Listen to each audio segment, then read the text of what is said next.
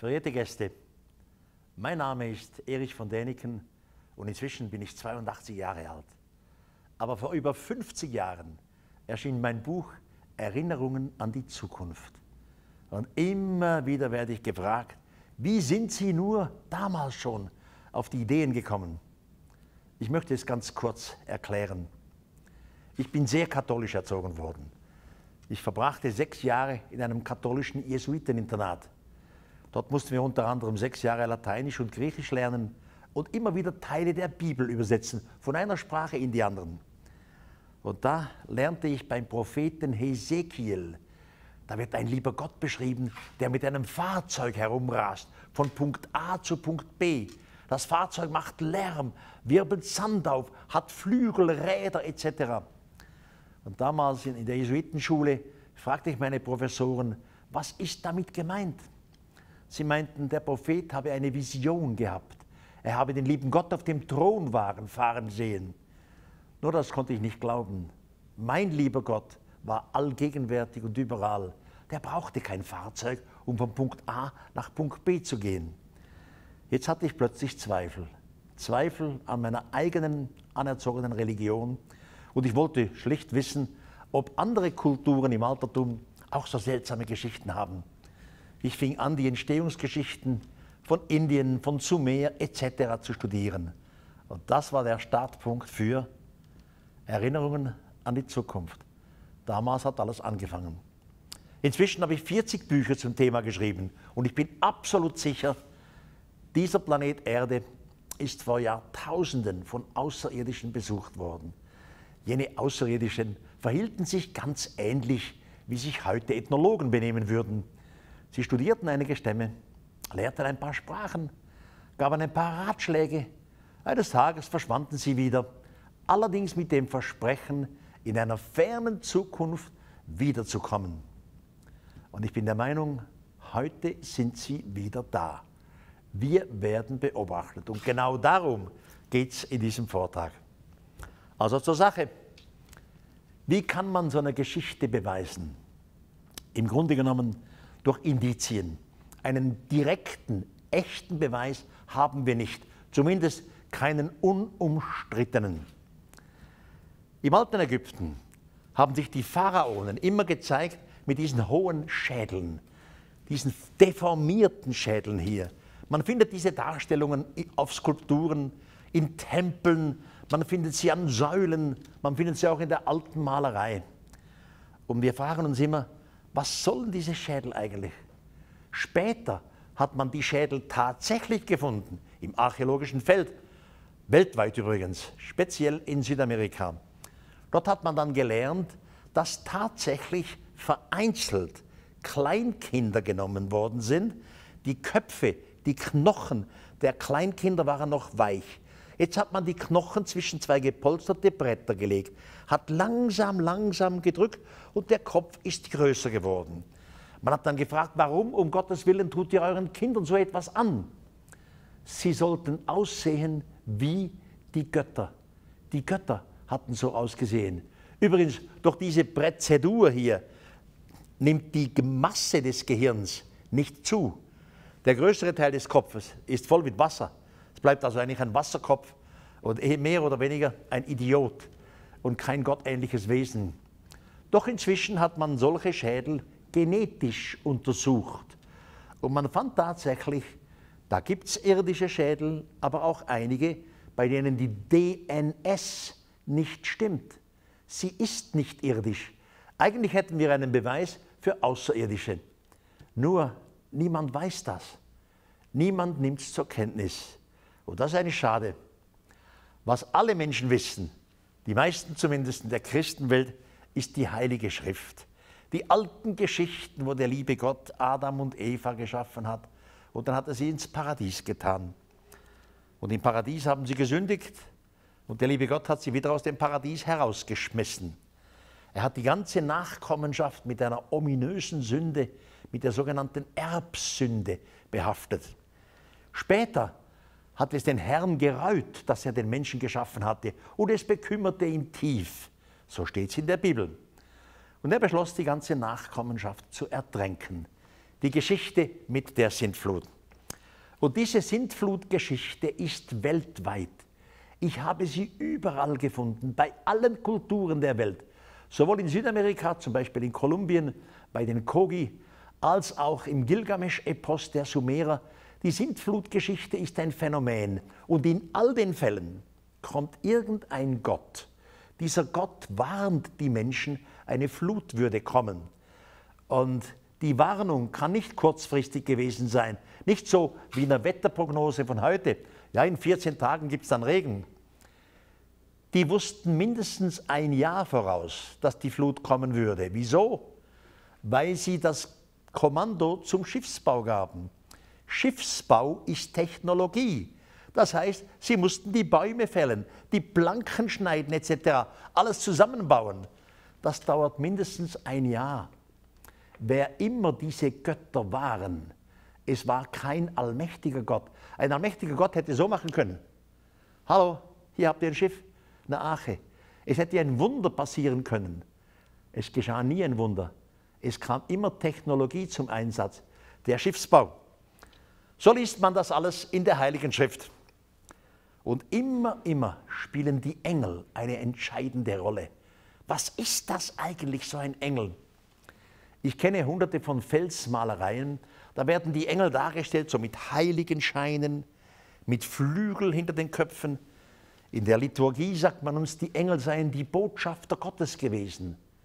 Aber seltsam, diese Botschafter waren nicht nur gut, es gab böse Engel. Man spricht auch von gefallenen Engel. In der Bibel und auch später im Buch Henoch liest man, die gefallenen Engel hätten Sex gehabt mit hübschen Menschentöchtern. Lesen Sie es bei Moses nach, gleich zu Beginn.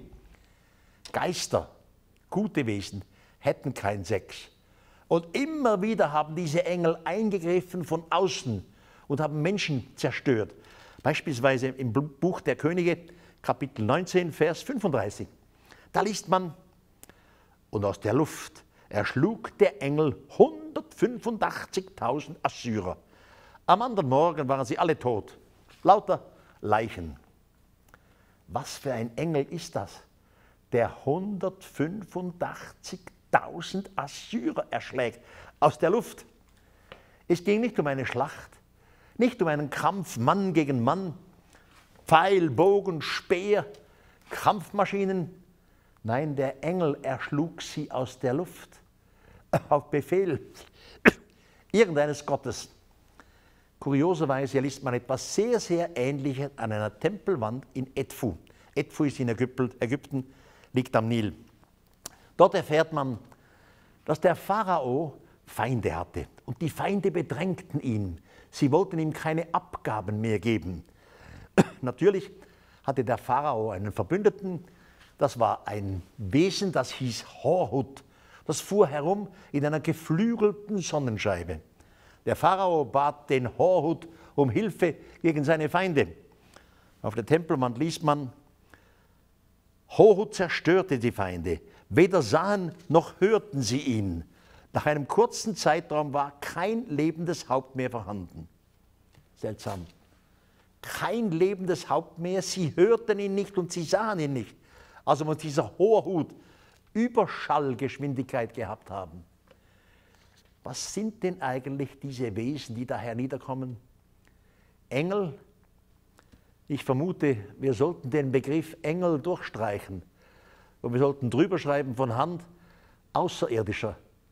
Dann macht es endlich Sinn. Vereinzelt sind Menschen, Vorfahren von uns, in den sogenannten Himmel gekommen.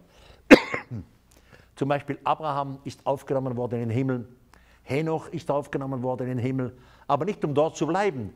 Sie kamen alle wieder zurück zur Erde und unterwiesen hier die Menschen. Als ich noch ein Knabe war, hat man mir beigebracht, Erich, wenn du anständig lebst, wenn du immer fleißig bist, niemanden belügst und betrügst und natürlich niemanden tötest, dann wirst du am Ende des Lebens belohnt. Du wirst in den Himmel kommen. Der Himmel ist der Ort der absoluten Glückseligkeit. Hier ist man mit Gott vereint und mit allen Engeln. Später, als Erwachsener lernte ich, im Himmel hat es Krach gegeben, Streit. Vielleicht erinnern Sie sich, da taucht eines Tages ein Erzengel namens Luzifer auf. Der tritt mit seinen Heerscharen vor den Thron des allmächtigen Gottes und sagt dem lieben Gott, wir dienen dir nicht mehr. Worauf der liebe Gott den Erzengel Michael beauftragt, den Luzifer und seine Bande aus dem Himmel zu schmeißen. Daraus sei übrigens der böse Teufel geworden. Aber da ist doch ein Widerspruch, wenn der Himmel der Ort der absoluten Glückseligkeit ist, man mit Gott verbunden ist, dann gibt es keinen Krach, dann gibt es keine Opposition. Wenn man sehr glücklich ist, ist man glücklich und zettelt keinen Krieg an. Wirklich, es wird Zeit, das Wort Engel zu streichen und es durch außerirdischer zu übersetzen. Was ist denn ein Erzengel? Der Anführer einer Gruppe von Außerirdischen. Jetzt habe ich nur zwei Begriffe frisch übersetzt. Ich sagte, anstelle von Engel schreiben wir Außerirdischer. Anstelle von Himmel sollten wir schreiben Weltall. Es macht Sinn, denn der Himmel war ein Ort des Kriegs. Es war ein Ort, wo Schiffe herumtanzten. Und dieser Krieg im Himmel kommt nicht nur in der Bibel vor. Die meisten Mythologien beginnen mit einer Schlacht im Weltall. Sogar die bekannte griechische Mythologie, bevor der Gott Zeus auf die Erde kommt, muss er im Himmel einen Kampf ausfechten gegen Kronos. Erst dann umfliegt er die Erde und bringt hier seinen Sohn Apollo und viele andere mit. Himmel war Weltall, Engel waren Außerirdische. Und es muss einen Streit, irgendwo eine Schlacht gegeben haben in unserem Sonnensystem. Wenn dem so ist, wo bitte sind die Beweise? Wir müssten doch auf der Erde irgendetwas merken. Es gibt tatsächlich seltsame Dinge, die niemand kennt. Beispielsweise in der Wüste von Mauretanien. Die Wüste liegt südlich von Tunesien, ist ein großes Gebiet und da findet man immer sogenanntes Wüstenglas. Wüstenglas, das sind kleinere und größere Klumpen, die entstehen nur durch sehr, sehr große Hitze. Ursprünglich meinte man, das ist das Produkt von irgendeinem Meteoriten, der da drüber geflogen ist. Aber ein Meteorit hätte eine schnurgerade Spur gezogen. Das sogenannte Wüstenglas findet man verstreut in der Sahara. Es könnten sehr wohl die Überreste eines Kampfes im Weltall sein. Heute zählen wir das Jahr 2017 und äh, das bringt mich dazu, Ihnen eine Geschichte zu berichten, die sich vor genau 100 Jahren abspielte, nämlich im Jahre 1917. Es geschah im kleinen portugiesischen Dorf Fatima. Fatima ist selbstverständlich katholisch wie ganz Portugal. Dort am 13. Mai 1917 waren drei Kinder, Hirtenkinder draußen. Sie hatten ihre Schafe und Ziegen dabei. Und plötzlich sehen sie eine Erscheinung. Sie sehen ein Licht, das herniederstürzt und sich auf einer Baumkrone kon konzentriert. Die Kinder glaubten, sie würden eine wunderbare Dame sehen. Aufgeregt rannten sie nach Hause und erklärten, Sie hätten eine, eine Erscheinung der lieben Mutter Gottes gehabt. Die Frauen glaubten die Geschichte, die Väter sagten, hört auf mit dem Unsinn, ihr habt euch täuschen, täuschen lassen, es ist ein bisschen komisches Wetter, das Sonnenlicht ist diffus, es gibt keine solche Erscheinung. Aber das älteste Mädchen, die Lucia, die stampfte auf und sagte, nein Papa, wir haben das gesehen. Und die Dame, die weiße Dame, hat uns versprochen, sie würde sich jeden darauf folgenden Monat immer am selben Tag zur selben Zeit wieder zeigen und das während sechs Monaten. Das Ganze begann am 13. Mai 1917. Es folgte der 13. Juni, der 13. Juli, der 13. August etc. Sechs Monate hintereinander. Natürlich gingen immer mehr Menschen mit den Kindern hinaus aufs Feld. Immer mehr versammelten sich Immer mehr wollten das Wunder erleben. Jedes Mal zur angegebenen Zeit fielen die Kinder in die Knie. Sie wurden blass, sie falteten die Hände, sie sprachen zu irgendwem. Aber die betrachtende Meute ringsum sah nichts. Am 13. Oktober 1917 waren sage und schreibe 80.000 Menschen mit den Kindern draußen in der Wüste. Damals, verehrte Zuschauer, gab es noch keine Farbfotografie. Die Bilder, die ich hier habe, haben keine gute Qualität. Ich musste sie aus Zeitungen von damals nehmen. Immerhin 80.000 Menschen auf der Wiese. Es hat geregnet an jenem 13. Oktober. Man sieht im oberen Teil des Bildes Menschen mit Regenschirmen. Genau zur angegebenen Minute öffnen sich die Wolken. Aus den Wolken erscheint eine riesige Scheibe, die dreht sich und flutet Farbkaskaden hinaus. Die Menschen wurden überschwemmt mit Rot, Grün, Gelb, Blau. Man sieht an den Gesichtern, die Regenschirme sind weg, alles starrt nach oben. Man wundert sich, was hier ist. In der katholischen Kirche nennt man diesen Anlass das Sonnenwunder von Fatima. Heute, viele Jahrzehnte später, steht an der Stelle die Kathedrale von Fatima zu Ehren der heiligen Mutter Gottes. Und weil es damals 1917 keine Farbbilder gab, hat man das Sonnenwunder in der Kathedrale dargestellt, in einer wunderbaren Glasmalerei. Wenn Sie heute als Tourist nach Fatima gehen, finden Sie in der Kathedrale von Fatima die Tausende von Menschen, die erstaunt nach oben blicken, das Sonnenwunder, das die Farben ausspuckt. Soweit, so gut. Aber das älteste Mädchen, die Lucia, hatte von der Erscheinung eine Botschaft erhalten, und zwar telepathisch. Die Botschaft sollte versiegelt werden und dem höchsten Repräsentanten der Erde übergeben werden. Und zwar mit dem Befehl, der höchste Repräsentant soll die Botschaft am 13. Oktober 1960 der Menschheit offenbaren. Später ist das Mädchen die Lucia Klosterschwester geworden. Sie ist von Journalisten zwei, dreimal besucht worden und man fragte sie, ehrwürdige Nonne, was steht denn in dieser Botschaft? Und die bescheidene Dame sagte immer, ich bin nicht befugt, etwas darüber zu sagen, aber der Heilige Vater wird die Botschaft am 13. Oktober 1960 offenbaren. Das Datum war also bekannt. Am 13. Oktober 1960 versammelte der Papst tatsächlich ein paar hundert hohe katholische Würdenträger im Vatikan. Draußen vor dem Saal warteten aufgeregte Journalisten. Die Zeitungen von damals berichten, es habe über drei Stunden gedauert, bis sich die Türe des Saals wieder öffneten. Die Prälaten, die rauskommen, waren alle verwirrt, blass, käsig. Einige hatten Schweißsträhnen in den Haaren, andere hatten aufgerissene Kragen, verschwitzte Kragen. Und niemand sagte ein Wort. Die Journalisten hielten die Mikrofone unter die Lippen der hohen Prälaten. Was bitte, Hochwürden, steht denn da drin? Keiner sagte etwas. Nur der Heilige Vater damals, ich glaube es war Benedikt der 15., musste etwas sagen. Er sagte, ich kann die Botschaft nicht veröffentlichen. Es würde eine Panik ausbrechen. Jetzt verstehe ich die Welt nicht mehr. Ich bin persönlich katholisch erzogen worden und für uns Katholiken ist es ein Dogma, ein Glaubenssatz, dass die Mutter Maria unbefleckt empfangen wurde und in den Himmel aufgefahren ist mit ihrem Körper. Sie ist die Mutter Jesu, sozusagen die höchste weibliche Repräsentantin im Himmel, neben Jesus.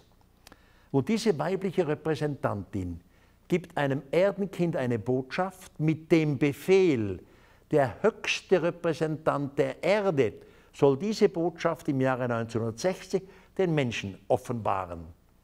Er liest die Botschaft, die Prälaten werden blass und käsig und schwitzen und der Papst sagt, ich kann es nicht veröffentlichen.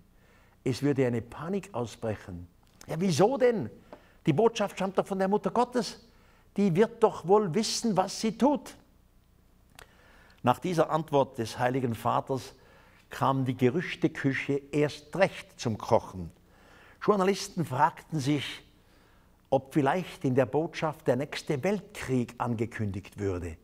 Könnte es sein, dass die Botschaft davon spricht, dass Millionen von Menschen sterben durch Raketen, durch SS-20, Pershing-Raketen etc.? Jetzt gingen eine, einige Journalisten zum Bischof von Leira. Leira ist der Bischofssitz von Portugal. Der Bischof von Leira war 1960 auch im Vatikan gewesen, als die Botschaft geöffnet wurde. Er kannte den Inhalt. Und die Journalisten haben ihn gefragt, hat die Botschaft von Fatima etwas zu tun mit dem nächsten Weltkrieg? Geht zum Raketen und Pershing 20? Und der Bischof antwortete, das dritte Geheimnis von Fatima hat nichts mit Atombomben zu tun, nichts mit Pershing und SSA-Raketen, nichts mit der Vernichtung der Welt. Der Inhalt betrifft unseren Glauben. Es gibt für die Kirche schwerwiegende Gründe, von einer Veröffentlichung abzusehen. Der Inhalt betrifft unseren Glauben, aber der Inhalt stammt doch von der höchsten Glaubensträgerin der katholischen Kirche, von der Mutter Maria. Wieso kann man denn eine Botschaft, die sie gibt, nicht veröffentlichen und sagen, der Inhalt betrifft unseren Glauben? Verehrte Zuschauer, ich habe da eine ganz andere Idee. Im Jahre 1917 war nicht die Mutter Gottes da, sondern eine Gruppe von Außerirdischen. Die umrundeten die Erde ein paar Mal und realisierten sehr, sehr schnell, die Menschheit hat noch kein globales Kommunikationsmittel. Es gab 1917 keine Satelliten. Man konnte nicht gleichzeitig mit allen Kontinenten in Verbindung treten und allen Ländern. Wenn ein König im Jahre 1917 eine Botschaft gehalten hätte, man hätte ihn gerade in seinem Land gehört über das krächzende Radio. Aber eine globale Kommunikation existierte nicht. Das begriffen die Außerirdischen auch, blitzartig. Und sie sagten sich, Geben wir den Menschen doch noch etwa 40 Jahre Zeit für ihre technische Entwicklung, dann sind sie soweit. Der Papst, der höchste Würdenträger, soll halt die Botschaft in 40 Jahren, im Jahre 1960, offenbaren. Jetzt liest der Papst die Botschaft. Was könnte denn da drin gestanden haben? Ehrlich gesagt, ich weiß es auch nicht. Aber ich könnte mir etwas ausdenken. Vielleicht stand Folgendes drin. Gegrüßt seid ihr, Menschen, Bewohner dieses dritten Planeten. Fürchtet euch nicht vor uns. Wir tun euch nichts. Wir haben euch seit Jahrtausenden immer wieder beobachtet und immer wieder unterstützt. Wir werden wiederkommen. Wir sind Freunde. Habt keine Angst vor uns. Jetzt liest der Papst die Botschaft und stellt fest, es war gar nicht die Mutter Gottes. Logischerweise bricht denen allen der Schweiß aus und sie reißen ihre Kragen auf. Das darf doch alles nicht wahr sein, denn von 1917 bis 1960 ist Fatima zu einem Wallfahrtsort geworden. Millionen von Gläubigen pilgern jedes Jahr nach Fatima zu Ehren der Mutter Gottes. Jetzt stellt der Papst fest, es war gar nicht die Mutter Gottes. Logischerweise sagt er, ich kann die Botschaft nicht veröffentlichen. Es würde eine Panik ausbrechen. Und logischerweise hat der Bischof von Leira recht, wenn er im Jahre 1980 sagt, es hat nichts zu tun mit dem Dritten Weltkrieg, nichts mit Raketen. Die Botschaft betrifft unseren Glauben. Jetzt, verehrte Zuschauer, sind 100 Jahre verstrichen. 1917, jetzt zählen wir das Jahr 2017 ich werde den Verdacht nicht los, als ob die Außerirdischen sich in diesem Jahr wieder zeigen würden. Vermutlich nicht nur über Fatima, sondern gleich weltweit. Wir hatten 100 Jahre Zeit, um uns auf das vorzubereiten, auf den ersten Kontakt mit Außerirdischen. Wir haben es nicht getan, weil die große Kirche es nicht wollte. Jetzt haben vielleicht die anderen langsam die Nase voll und sagen, so, jetzt zeigen wir uns. Ob ich recht habe, wird sich zeigen. Aber so oder so weiß ich, dass Außerirdische vor Jahrtausenden da waren. Nun gibt es, und das ist eine Mitteilung, die vielen nicht bekannt ist, in den USA sehr starke UFO-Gruppen. Zum Beispiel die MUFON ist sehr stark. Und Mitglieder der MUFON sind auch Rechtsanwälte. Den Rechtsanwälten gelingt es immer wieder, die amerikanische Regierung zu verklagen. Wie geht das? In Amerika gibt es einen Verfassungsgrundsatz, der sogenannte Freedom of Information Act. Die Freiheit der Information wird verfassungsmäßig garantiert. Die Regierung aber hält immer wieder Akten zurück. Die Rechtsanwälte klagen die Regierung ein. Und so alle paar Jahre gibt ein Richter den Rechtsanwälten Recht und die Regierung wird gezwungen, Akten rauszugeben. Zumindest solche Akten, welche die nationale Sicherheit nicht gefährden. Und natürlich immer alte Akten. Nichts, was gerade blütenfrisch ist. Akten, die 30, 40, 50 Jahre auf dem Puckel haben. Die Akten werden sortiert und jede Gruppe liest vielleicht 100 Seiten. Und dann merkte man plötzlich, im Jahre 1953 hat der amerikanische Geheimdienst CIA eine Akte herausgegeben.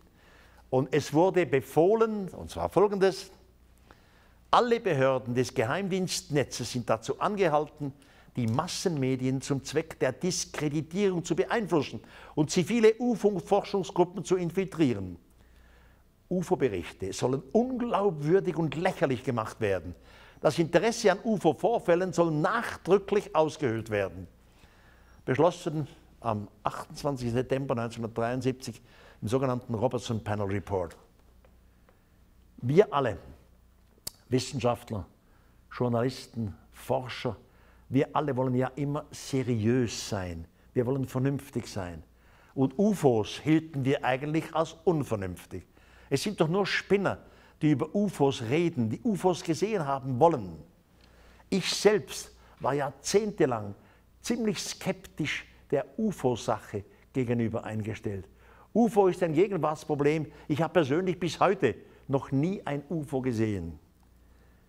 Seit ich diesen Befehl der CIA kenne, komme ich mir vor als missbrauchter, nützlicher Idiot.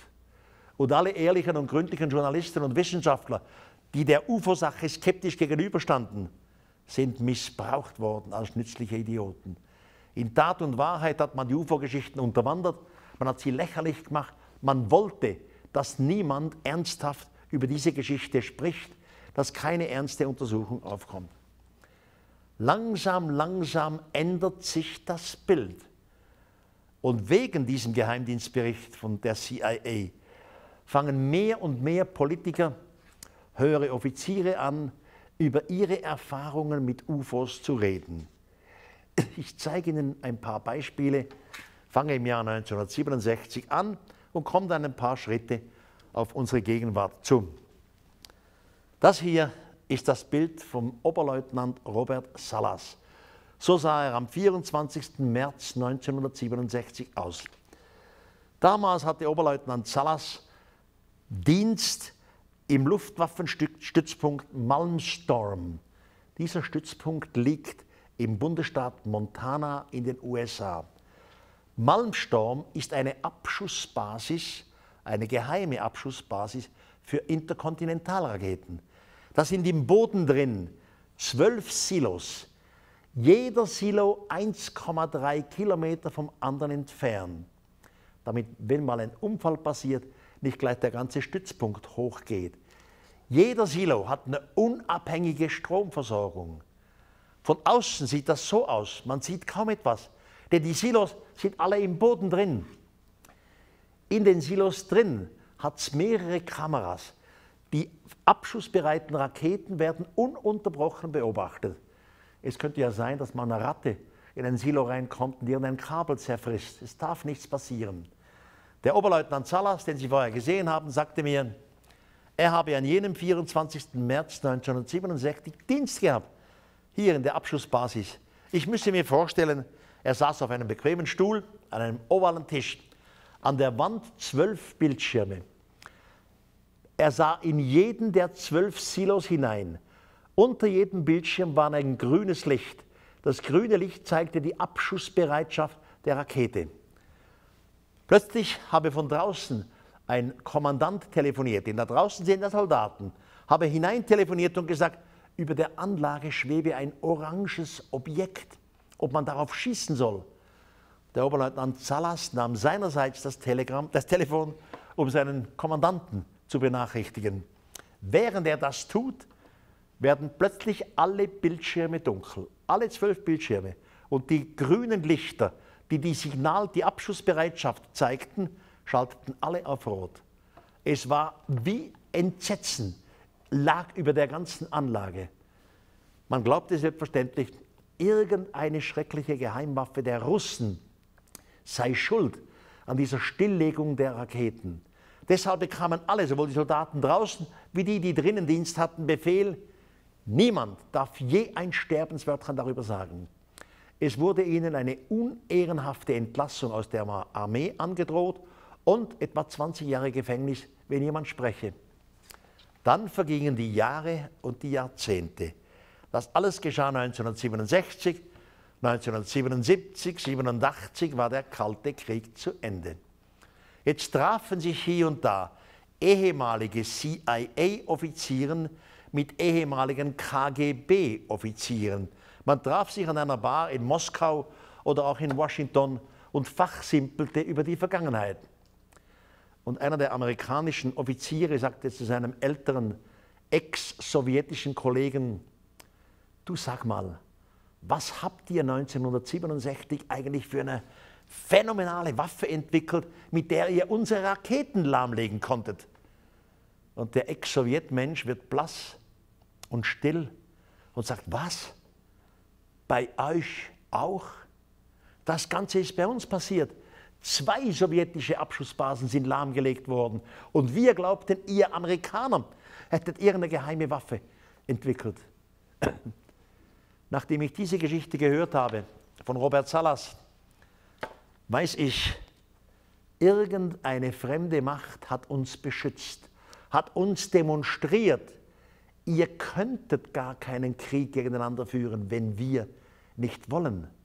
Wir auf der Erde, wir haben keine Technologie, feindliche Raketen aus der Distanz lahmzulegen. Die Technologie muss außerirdisch sein. Und wenn damals in Zeiten des Kalten Krieges irgend so ein Verrückter tatsächlich den roten Knopf gedrückt hätte, es wäre nichts passiert. Keine der Raketen wäre gestartet. Die Fremden hätten es nicht zugelassen. Doch das ist gerade mal ein Beispiel. Das nächste Beispiel hat sich am 27. Dezember 1980 abgespielt, und zwar in einem Ort, der heißt Bentwaters. Bentwaters liegt in England. Bentwaters ist inzwischen ein NATO-Stützpunkt. Früher war er ein Stützpunkt der Royal, der British Royal Air Force. Sie müssen sich vorstellen, zwei Flugpisten um den Flugplatz herum, Stacheldrahtzaun. Hinter dem Stacheldrahtzaun ist ein Wäldchen. An jenem 27. Dezember 1980 beobachteten die Radaroffiziere ein Objekt, das aus dem Weltall mit unglaublicher Geschwindigkeit direkt auf den Stützpunkt zuflog. Sie hätten nichts dagegen machen können, keine Rakete dagegen abschießen können. Es ging alles viel zu schnell. Dann blieb das Objekt über dem Stützpunkt stehen. Man saß auf dem Radar, bewegte sich langsam, langsam über die Piste, über den Stacheldraht und über die Wäldchen, blieb über den Baumwipfeln stehen und versank langsam zwischen den Bäumen. Bei der Gelegenheit krachten mehrere Baumäste an den Boden. Auf dem Stützpunkt glaubte man, es handele sich um einen terroristischen Angriff. Also schickte man sofort zwei Helikopter mit 15 Soldaten und Maschinenpistolen rüber über den Stacheldrahtzaun. Der landete vor dem Wäldchen. Die Soldaten rannten rein, suchten nach Terroristen und fanden niemand. Da war kein Mensch. Nur ein grelles Licht stand auf dem Boden. Es hatte die Form einer Pyramide. Einer der Leutnant wagte sich langsam näher und näher zu. Er befürchtete immer, es wird doch langsam heiß. Es wurde aber nicht heiß, es blieb kalt. Er war so nah an dem Licht, dass er es berühren konnte. Er sagte später, er habe den Eindruck gehabt, es fühle sich an wie etwas Lebendiges, wie Haut. Also nicht wie etwas Metallisches, zum Beispiel Leichtmetall oder so. Immerhin, das Objekt erhob sich plötzlich wieder zwischen den Bäumen berührte wieder Baumäste. Die krachten wieder nach unten. Über den Baumwipfeln blieb das Objekt ganz kurz stehen. Und plötzlich raste es mit einer unglaublichen Geschwindigkeit ab. Selbst das Radar konnte ihm kaum noch folgen. Dieser Bericht von Bentwaters vom 27. Dezember 1980 ist einer der perfekt dokumentierten UFO-Anfälle. Warum?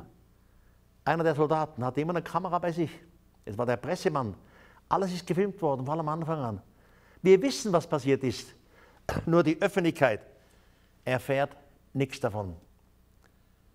In unserer Zeit, verehrte Zuhörer und Zuhörerinnen, wird immer wieder von der sogenannten Lügenpresse gesprochen.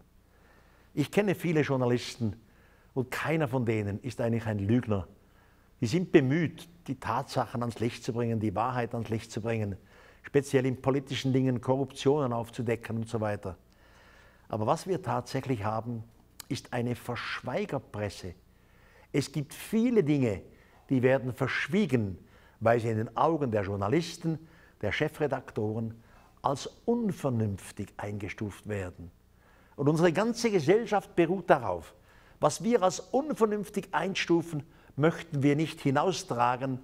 Jeder hat Angst, lächerlich gemacht zu werden. Doch wir werden lernen müssen, einiges von dem, was unvernünftig war, ist in Wirklichkeit sehr vernünftig. So das nächste Beispiel. Es stammt vom 13. März 1997. Ereignet hat sich das Ganze über dem US-Staat äh, Arizona und zwar genau über der Hauptstadt Phoenix. Damals, 1997, war Mr. Fife Symington Gouverneur des US-Staates Arizona. Er war, bevor er Politiker wurde, Kampfpilot. Von UFOs hielt er überhaupt nichts. An jenem Abend, am 13. März um 20.30 Uhr, hatten die meisten Regierungsangestellten noch Dienst im Regierungsgebäude, weil eine, eine Woche später Wahlen stattfinden sollten. Dann begannen plötzlich alle Telefone auf den Tischen der Beamten zu scheppern. Und am anderen Ende der Leitungen waren aufgeregte Bürger, die sagten, der Gouverneur soll sofort die US-Luftwaffe alarmieren. Über dem Stadtpark von Arizona, von Phoenix, schwebten Lichter. Five Simon sagte, das ist doch alles Blödsinn. Er hielt nichts davon. Dann rief seine Frau an, auf einer privaten Leitung, und sagte zu ihm, du Five, da geschieht was. Hunderte von Autos stehen still, blockieren die Straßen. Tausende von Menschen sind draußen, starren nach oben. Du musst da raus. Als Gouverneur hat er selbstverständlich Blaulicht und Polizei. Also fuhr er raus, blieb vor dem Stadtpark stehen und starrte nach oben. Da oben befanden sich tatsächlich ein paar Lichter. Es war alles völlig still. Man hörte nur hier und da ein Motorengeräusch von Autos. Tausende von Menschen starrten nach oben. Dann begann die Lichterkette sich langsam zu einem Pfeil zu formieren. Der Pfeil wurde immer enger und enger. Als er sehr eng war, veränderte er die Farbe und raste mit wahnsinniger Geschwindigkeit davon. Dem Gouverneur Feim Simington war sofort klar, das ist nicht unsere Technologie. Er selber war ja Kampfpilot der US Air Force gewesen.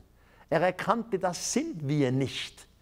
Und jetzt sollte er als Gouverneur der Öffentlichkeit etwas sagen. Am anderen Morgen war eine Pressekonferenz. Gouverneur Fife Symington stand vor der Presse und sagte, er habe am Abend vorher noch mit der US-Luftwaffe telefoniert und die hätten ihm gesagt, sie hätten sogenannte Flakers abgeworfen. Flakers sind so kleine Lichtlein an Fallschirmen. Das war erstunken und erlogen. Es sind keine Flakers abgeworfen worden. Die US-Luftwaffe hat in der Stadt Arizona keine Übung gemacht. Zudem, wenn die US-Luftwaffe irgend sowas machen würde, informiert man vorher durch Presse, Radio und Fernsehen immer die Öffentlichkeit. Der Gouverneur hat gelogen. Jetzt gab es einen Aufruhr in der Presse. Tausende von Menschen waren schließlich Augenzeugen gewesen. Die sagten, das stimmt nicht, was unser Gouverneur sagt. Und so wurde eine Regierungskommission, eine Untersuchungskommission zusammengestellt, die das Ganze untersuchen sollte. Gouverneur Five Symington steht jetzt vor der Kamera und gibt zu, ich habe die Unwahrheit gesagt. Er habe, so sagte er, nicht anders reagieren können. Er habe doch seinen Mitbürgern, den Amerikanern, nicht zumuten können, denen zu sagen, wir Amerikaner, wir geben jährlich Milliarden aus für die Verteidigung. Auch die für die Verteidigung des Luftraums. Und wir sind nicht mal in der Lage, unseren eigenen Luftraum freizuhalten. Das habe er nicht sagen können. Speziell nicht, weil eine Woche später ja noch Wahlen waren. Er habe gelogen. Nur am Rande, verehrte Zuschauer, solche Berichte können Sie ganz einfach selbst kontrollieren. Gehen Sie in Google oder in YouTube, geben Sie rein Phoenix Light, also Phoenix Lichter auf Deutsch, Phoenix Light. Und Sie sehen die Amateuraufnahmen von damals. Sie sehen auch die Aussagen von Five Seimitern, der sagt, er habe die Unwahrheit gesagt. So geht das immer weiter und weiter und immer mehr von dem, was die Öffentlichkeit nicht erfahren soll, kommt an die Öffentlichkeit. Ich persönlich bin in einer einzigartigen Position. Durch meine Bücher, die es weltweit gibt, werden mir immer wieder spezielle Informationen zugespielt. Manchmal mit der Bitte, ich möge es doch veröffentlichen, manchmal auch mit der Bitte, es geheim für mich zu behalten. So schrieb mir im April 2013 ein amerikanischer Kampfpilot und schickte mir gleich auch noch ein Video mit. Er sagte, ich soll mir das anschauen und wenn ich es richtig finde, sollte ich es getrost veröffentlichen. Er habe genug von dieser Geheimniskrämerei und von dieser Lügerei. Das Video enthielt eine Flugaufnahme, die ist gemacht worden am 26. April 2013 und zwar über Puerto Rico, eine Insel in der Karibik, genauer genommen über dem Rafael Hernandez Airport bei Aguadilla. Der Pilot schrieb mir, die Kamera im Cockpit sei fest. Er könne sie nicht bewegen, nicht in die Hand nehmen. Allerdings, im Moment, wo er den Aufnahmeknopf drücke, würden sämtliche aktuelle Daten der Elektronik ins Bild eingespielt. Was, was für Daten der Elektronik? Die Elektronik gibt den exakten geografischen Standpunkt an, also Längegrad, Breitegrad, wo befindet sich das Flugzeug und zwar auf den Meter genau. So wie im Auto, das Navigationssystem, das wird durch Satelliten gemessen. Die Daten sagen, wie hoch ist das Flugzeug über dem Meeresboden. Die Daten sagen, wie schnell ist das Flugzeug. Die Daten sagen, wie weit entfernt ist das Ziel Zielobjekt. Wie schnell ist das Zielobjekt. Und diese Daten werden im Zehntelsekunden-Rhythmus ins Bild eingespielt. Deshalb können Sie das Bild nicht fälschen. Es hängt alles mit den Daten zusammen. Und die Daten sind kontrollierbar. Also wann befand sich das Flugzeug wo? Ich zeige Ihnen diesen Film. Er ist irgendwie erschütternd. Achten Sie auf die Daten, zum Beispiel am unteren Bildrand, die ununterbrochen wechseln. In der Mitte sehen Sie das UFO. Der Pilot schrieb mir, das UFO habe oft die Geschwindigkeit geändert. Er habe sogar das Gefühl gehabt, manchmal werde es langsamer, damit er es auch ja fotografieren könne. Es flog über Felder und Wiesen, über Wege, dann über den Flughafen, eben den Rafael Hernandez Airport bei Aguadilla, auch über den militärischen Flughafen. Der Flugverkehr wurde über zweieinhalb Stunden eingestellt. Die Bodenstationen auf dem Radar hatten das Ding auch. Dann flog es weiter und über den Ozean, das ist die Karibische See. Man sieht dann, wie es die Kurve nimmt, größer und kleiner wird und plötzlich im Wasser versinkt. Dabei spritzen Wasserfontänen auf, das kann man erkennen. Es geht nicht um irgendeine Illusion. Während einigen Sekunden suchte der Pilot das UFO und dann tauchten plötzlich zwei Gegenstände aus dem Wasser auf. Und achten Sie bei all dem auf die Daten, die ununterbrochen wechseln. Dieser UFO-Film kann man nicht fälschen. Und es wird hier eine Technologie gezeigt, die wir Menschen nicht haben. Wir beherrschen keine derartige Technologie, die die Form verändern kann, die ins Wasser taucht, die wieder auftaucht, sich teilt etc. Hier ist etwas im Gange, das nicht von der Erde ist. Und wir sollten langsam den Mut kriegen, diesen Dingen ins Auge zu sehen. Die Zeit, wo dank dem Befehl der CIA alles lächerlich gemacht wurde, sollte inzwischen vorbei sein. Derselben Meinung sind auch eine Reihe von Politikern und hohen Militärs. Ich möchte Ihnen einige dieser Meinungen demonstrieren. Ich bin mir der Sache sicher, Manchmal durchqueren völlig unbekannte Objekte geräuschlos unseren Luftraum und legen dabei Flugeigenschaften an den Tag, die wir mit unseren technischen Mitteln nicht imitieren können. Wer sagt das? Monsieur Denis Letty, immerhin der Generalmajor der französischen Luftwaffe. Der weiß, wovon er redet und weiß, was im Luftraum passiert. Noch ein Zitat. Ich und einige andere hatten das Privileg, von offizieller Seite darüber informiert zu werden, dass unser Planet bereits von Außerirdischen besucht wurde und dass das UFO-Phänomen real ist. Das sagte Edgar Mitchell. Der Mann ist amerikanischer Astronaut. Er war der sechste Mann auf dem Mond. Ich kannte Ed Mitchell persönlich recht gut. Wir haben einige Abende unter vier Augen verbracht und uns gegenseitig ausgesprochen. Ich habe den Herrn Mitchell gefragt, wie kommen Sie dazu, so eine Aussage zu machen, dass also von offizieller Seite Sie informiert worden seien, das UFO-Phänomen sei real? Ich fragte ihn, haben Sie denn ein UFO bei Ihrem Mondflug gesehen? Ed Mitchell antwortete sehr liebenswürdig, nein, er habe kein UFO auf dem Mond gesehen, aber vor dem Start seien die Astronauten gebrieft worden. Also man hat sie kurz eingewiesen. Da kam ein sehr ernster Wissenschaftler und erklärte den drei Astronauten, ihr fliegt jetzt heraus. Höchstwahrscheinlich werdet ihr ein paar Objekte sehen, von denen ihr sofort erkennt, die sind nicht von der Erde.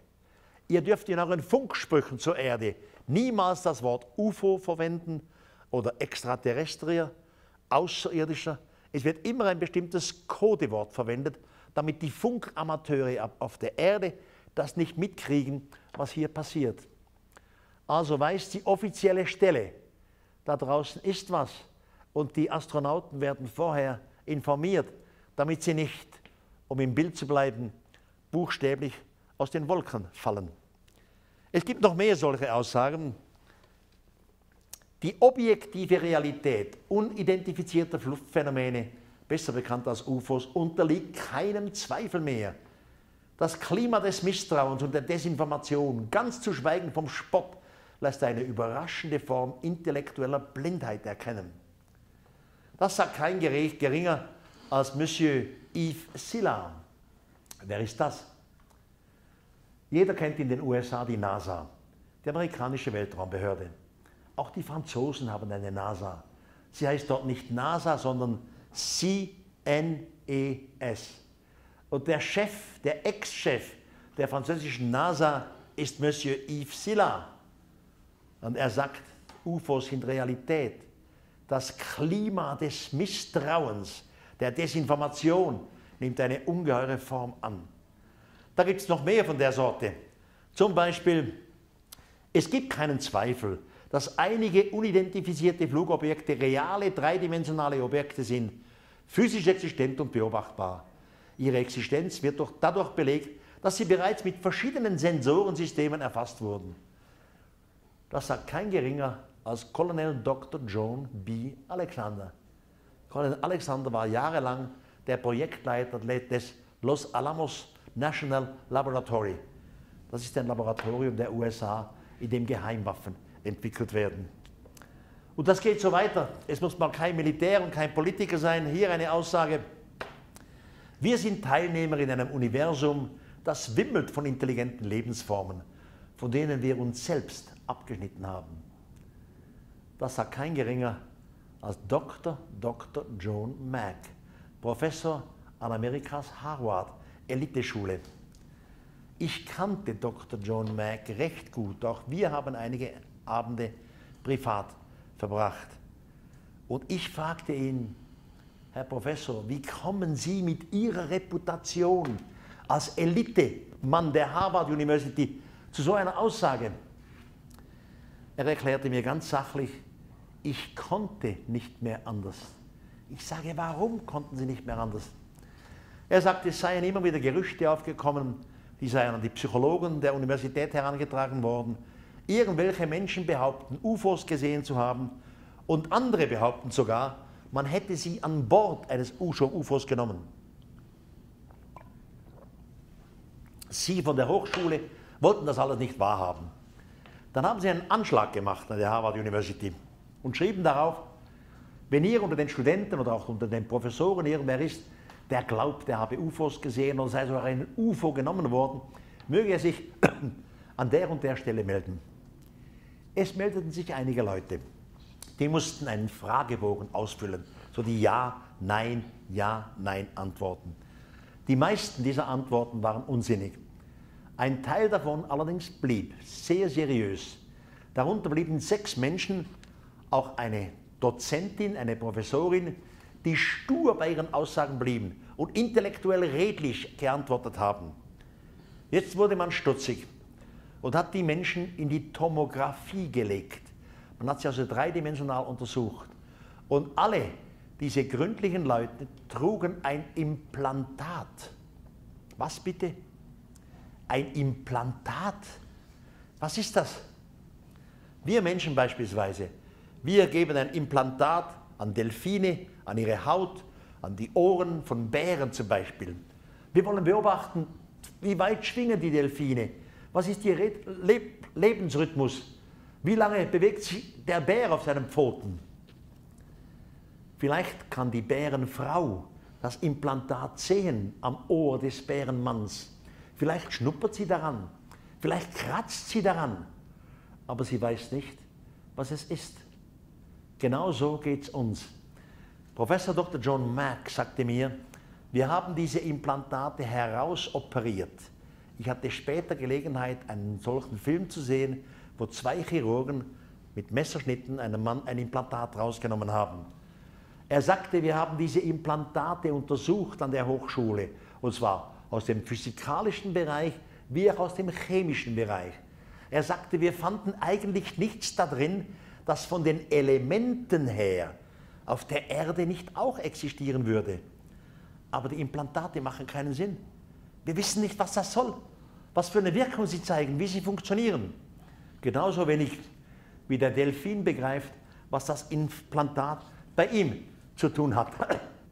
Bei all diesen Dingen, die man hier hört und die man belegen kann, fragt man sich, wenn Außerirdische uns beobachten, ja, wieso zeigen sie sich dann nicht?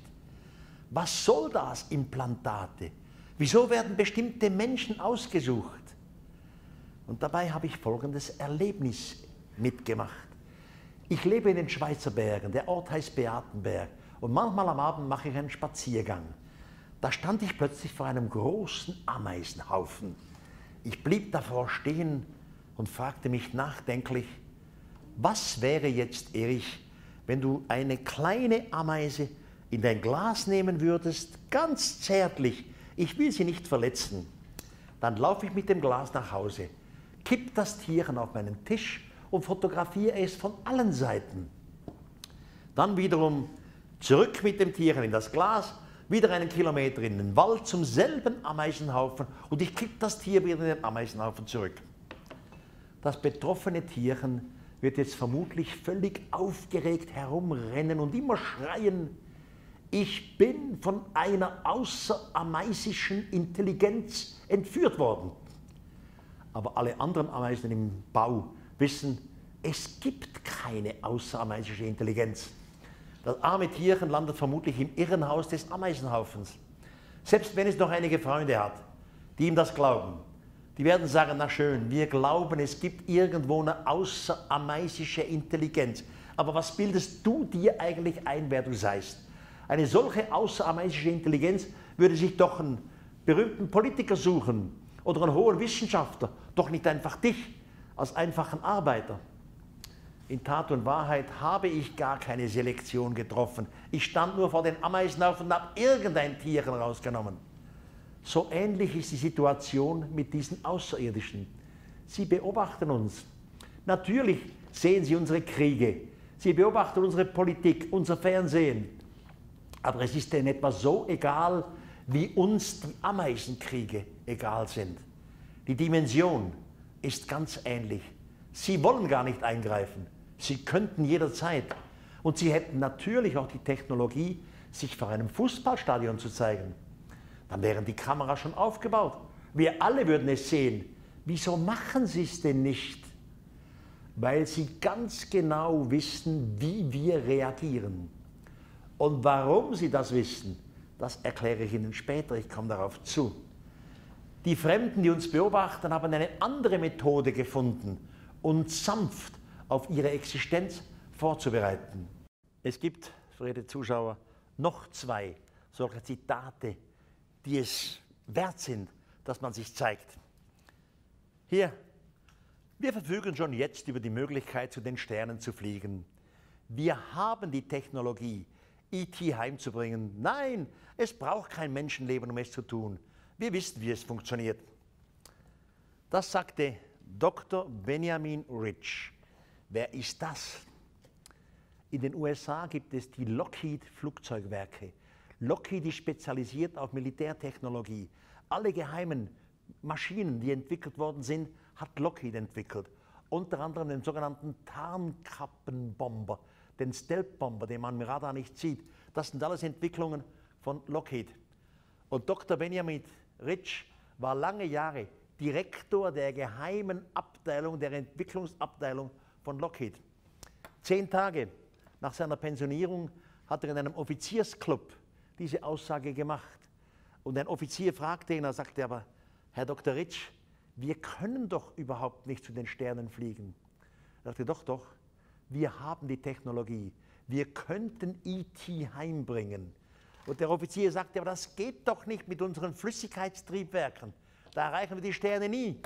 Er sagte, es geht nicht um Flüssigkeitstriebwerke. Wir hätten die Möglichkeit, IT e heimzubringen. Ja, woher denn die Technologie? Und er sagte, wir haben es gelernt von den Fremden, von unseren Besuchern und Beobachtern. Seltsam. Ed Mitchell, der amerikanische Astronaut, den ich wie gesagt gut kannte, der hat mir mal gesagt, Erich, es gibt zwei Sorten von UFOs auf diesem Planeten. Eine UFO-Gruppe, das sind unsere eigenen. Die anderen sind die Fremden, die Außerirdischen. Aber die Fremden sind uns immer noch meilenweit voraus. Noch das letzte Zitat in dieser Reihe. Mindestens vier verschiedene Spezies von Außerirdischen haben die Erde seit Jahrtausenden besucht. Einige der Außerirdischen sehen aus wie wir und sie könnten die Straße hinunterlaufen, wir würden es nicht merken. Es muss doch ein Verrückter sein, der so eine Aussage macht. Nein, Paul Theodor Hellier war sechs Jahre lang Verteidigungsminister Kanadas und 22 Jahre lang Mitglied des kanadischen Parlaments. Der weiß sehr wohl, was er sagt. Er hat diese Aussage zum ersten Mal auch in einem Offiziersclub gemacht. Man hat ihn dann gefragt später, woher wollen Sie das wissen? Er sagte, ich kenne die Aussagen von meinen Militärs, insbesondere von den hohen Generälen. Wieso, sagt er, einige Außerirdischen sehen aus wie wir? Sie könnten die Straße hinunterlaufen? Ja, ist denn der völlig Meschucke? Die Geschichte geht so. Vor vielen, vielen Jahrzehnten bereits haben außerirdische Männer mitgenommen an Bord. Sie haben Spermaproben von den Männern genommen. Sie nahmen Frauen und nahmen Eiproben. Man hat in vitro, also im Reagenzglas, hat man Kinder gezeugt. Die Kinder sind dann herangewachsen an Bord des Raumschiffes.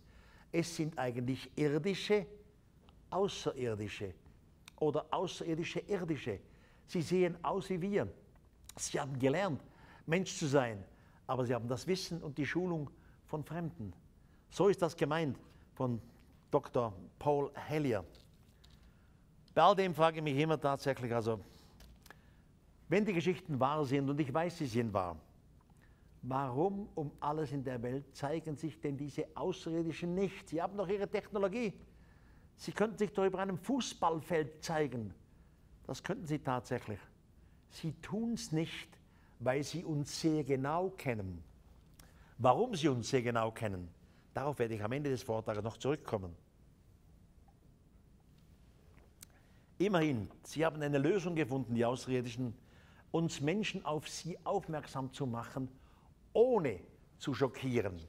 Und das geht so. Sie alle kennen solche Bilder. Man nennt das Kornkreise. Begonnen hat der ganze Spuck im Jahre 1966 im Herbst in Australien in einem kleinen Kaff, das ist Tully, liegt in Queensland.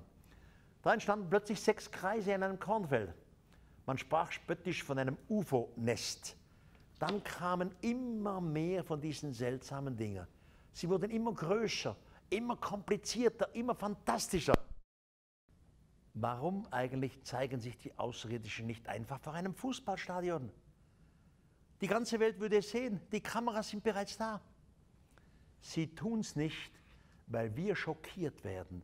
Wir würden einen Götterschock erleben. Die Außerirdischen wissen ganz genau, wie wir funktionieren und wie wir reagieren. Wieso wissen die das ganz genau? Das werde ich Ihnen später erklären. Sie haben einen anderen Weg gefunden, der Menschheit zu zeigen, ihr werdet beobachtet, einen Weg, der ganz sanft läuft, ohne uns zu schockieren. Schließlich hat die Wissenschaft sich damit beschäftigen müssen. Die Menschen wurden unruhig. Und in den wissenschaftlichen Magazinen habe ich die tollsten Erklärungen gefunden, was das sein soll. Einer sagte, es handelt sich um Windböen. Tolle Windböen, die sowas machen. Ein anderer sagte, nein, es ist das Produkt von rammligen Schweinen und anderen Tieren, die da im Kreis rumrennen. Der nächste Gelehrte meinte, es seien seltsame Spuren von Hagelschäden. Wieder einer meinte, es handelt sich um Kräftefelder, die unter der Erdoberfläche wirkten. Einer meinte, ja, das sind sicher die Landeteller von UFOs. Es war eher spöttisch gemeint. Doch ein ernster Wissenschaftler sagte, es seien elektrische Entladungen. Ja, und woher? Wieso in dieser geometrischen Form? Das Tollste, was ich gelesen habe in der Wissenschaftsliteratur vor einigen Jahren, war, dieses Phänomen hier, das sei das Produkt von Maulwürfen oder von Würmern. Seit wann machen Maulwürfe oder Würmer derart komplizierte Dinge? Ein britischer Physiker meldete sich und sagte, es handelt sich um Plasmawirbel. Und die machen dann so komische Bilder ins Feld. Wieder einer meinte, es sind doch nur Entladungen durch unsere Antennen. Also unsere Fernsehantennen, Radioantennen haben bestimmte Wellen und die machen dann diese Zeichen in den Boden. Es gab sogar einen Psychologe, der meinte, wir hätten es vermutlich mit dem kollektiven Unterbewusstsein zu tun. Carl Gustav Jung hat ja schon vor langer Zeit ein kollektives Unterbewusstsein postuliert und meinte, wenn viele Menschen das und das denken, entstehe das und das in der Natur.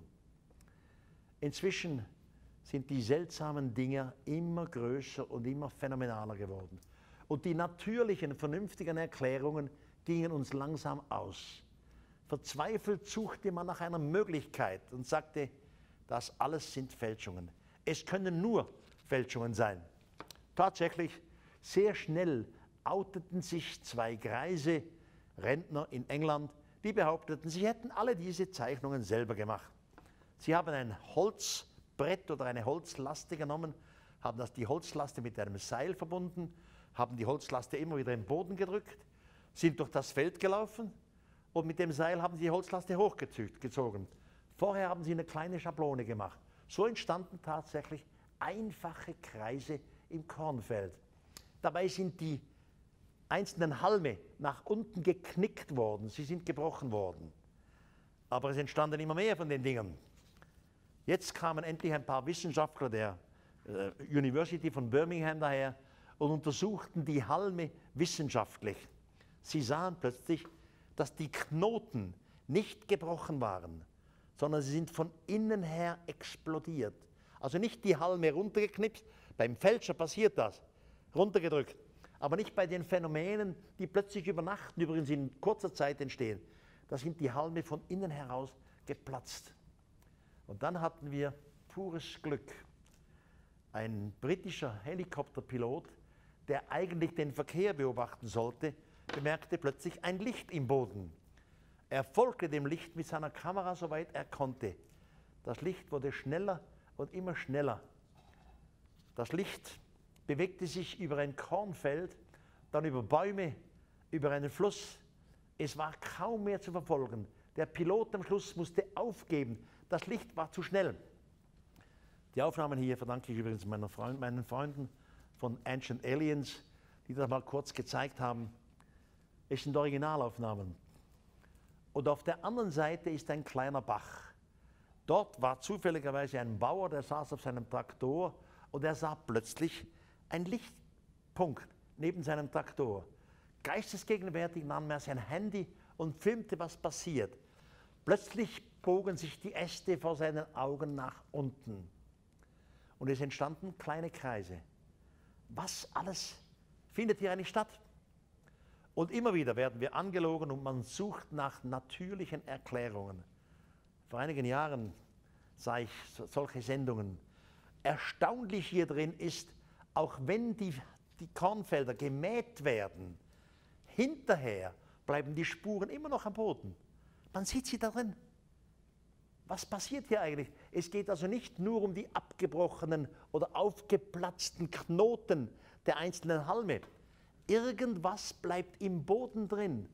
Man sieht es noch monatelang, nachdem das Feld abgemäht worden ist. Eine erstaunliche Tatsache. Vor einigen Jahren am deutschen Fernsehen, dort geht es immer nur sehr, sehr realistisch zu, sprach man auch über dieses Phänomen der Kornkreise. Da trat ein junger Bursche auf, der erklärte, er und seine Gruppe, sie hätten alles gefälscht. Er machte noch ausdrücklich darauf aufmerksam, man müsse nur mal achten, jeder Punkt sei mit einer Traktorspur verbunden, was ganz einfach nicht stimmt. Es gibt die verschiedensten Punkte hier auf dem Bild, die sind nicht mit Traktorspuren verbunden man macht uns etwas vor. Inzwischen sind derart riesige Bilder entstanden, dass der Kenner der Geschichte nicht mehr von Fälschungen spricht. Hier entsteht etwas. Es entsteht über Nacht in kürzester Zeit und es ist nicht mehr mit der irdischen Vernunft erklärbar. Genau das ist es, was die Außerirdischen wollen. Sie wollen, dass wir Menschen uns zuerst mal die vernünftigen Erklärungen vornehmen, dass wir alles abhaken, was es sein könnte und dass wir dann merken, unsere Vernunft reicht nicht mehr. Hier ist die Vernunft zur Unvernunft geworden. Hier spielt eine Macht mit, die wir nicht mehr logisch erklären können. Das ist der Zweck des Ganzen. Die Fremden möchten, dass wir uns die Frage stellen, was passiert hier eigentlich? Was ist das? Wie kommt das zustande? Und dann kommen wir früher oder später auf die Idee, es muss etwas Außerirdisches sein, eine andere Dimension, die uns hier irgendetwas demonstriert. Wir sollen langsam, langsam wach werden. Nicht mehr eng denken, klein denken, größer denken im größeren Rahmen. Und da frage ich mich generell, warum nur tun wir Menschen uns so schwer, sich mit diesen neuen Tatsachen auseinanderzusetzen? Ich weiß, woran es liegt. Es liegt an unserer Erziehung. Ganz grob gesagt gibt es auf diesem Planeten zwei Gruppen von Menschen. Die eine Gruppe ist religiös, eigentlich egal welcher Religion. Die andere Gruppe ist wissenschaftlich. Der religiösen Gruppe hat man beigebracht, der liebe Gott habe alles gemacht. Die Pflanzen, die Tiere, die Bäume und so weiter. Aber als Krone der Schöpfung habe der liebe Gott uns Menschen erschaffen. Die andere Gruppe ist die wissenschaftliche die kennt alles aus der Evolution, Mutation, Selektion, aber wir stehen an der Spitze der Evolutionsspirale. Ist Ihnen, verehrte Zuschauer, jemals aufgefallen, dass wir in beiden Fällen, ob religiös oder wissenschaftlich, die Größten sind? In der Religion sind wir die Krone der Schöpfung, in der Wissenschaft die Spitze der Evolution. Wir betrachten uns als das Größte. Wir sind Egoisten geworden. Wir sind Egomanen geworden. Wir wollen gar keine Außerirdischen. In der tiefen Psychologie nennt man das Verdrängung. Wir wollen es nicht wahrhaben, denn wenn wir akzeptieren, dass es etwas anderes gibt, andere Dimensionen, die uns auch technologisch überlegen sind, sind wir nicht mehr die Größten. Und genau daran krankt die Gesellschaft. Es wird Zeit, das Bewusstsein und das Wissen zu erweitern für die neue Generation. Und in diesem Zusammenhang gibt es einen Punkt, den ich hier mal klarstellen möchte, über den ich mich wirklich seit Jahrzehnten grün und blau ärgere. Um was geht's? Um die weltberühmte Ebene von Nazca in Peru. Für die, die es nicht wissen, Nazca liegt 500 Meter südlich von Lima. Nazca ist eine Wüstenfläche. Man kann mit dem Auto runterfahren. Touristen können das machen auf der berühmten Panamericana man fährt also, die Panamerikaner läuft von Alaska bis runter nach Chile. Dort in Peru heißt La Panamericana del Sur, die Panamericana des Südens, die führt quer durch diese Wüste von Nazca. Wenn Sie am Boden stehen in dieser Wüste, sehen Sie gar nichts. Wüstensand, braune, rostbraune Steine, sowie die Schotter an den Eisenbahnschienen. So wie sie sich erheben in die Luft, tauchen plötzlich Figuren auf dem Boden. Figuren von Fischen, Vögeln, Spinnen, Affen, Labyrinthen etc. Aber so groß, dass man sie nur aus der Luft erkennen kann. Wenn sie noch höher fliegen, sehen Sie schnurgerade Linien. Und noch höher, da taucht etwas auf, das sieht aus wie Flugpisten. Es beginnt abrupt, endet abrupt. Ich habe übrigens in keinem meiner Bücher und keiner meiner Vorträge gesagt, es seien Flugpisten. Ich habe immer nur betont, aus der Luft schaut es aus wie Flugpisten. Und das tut es ja tatsächlich auch. Warum ärgert mich dieses Phänomen Nazca und die Dokumentationen? Unter Fernsehdokumentation nimmt der einfache Bürger an, es ist etwas Wissenschaftliches. Hier wird, wird uns die Wahrheit gezeigt. Aber in der Dokumentation über Nazca erfährt die Welt nur das Unwahre. Man zeigt ein paar Männer, wie sie mit den Schuhen die Oberflächensteine wegkratzen. Dann entsteht ein hellerer Untergrund. Richtig.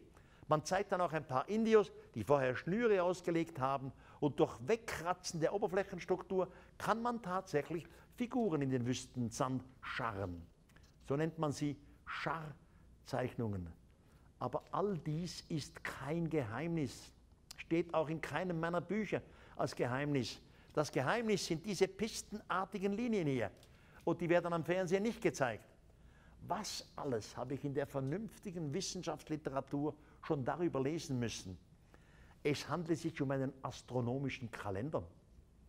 Der nächste sagte, es sei ein Kult für die Wassergötter. Nein, es ist ein Kult für die Berggötter, ein Kult für den Ackerbau. Dann habe ich am deutschen Fernsehen einen Professor gesehen, der sagte, das Ganze sei ein vorinkaischer Sportplatz gewesen, so eine Art vorinkaisches Olympia. Wieder einer schlug vor, es handelt sich hier um Fata Morganas. Dann meinte einer, es sei ein Startplatz für Heißluftballone.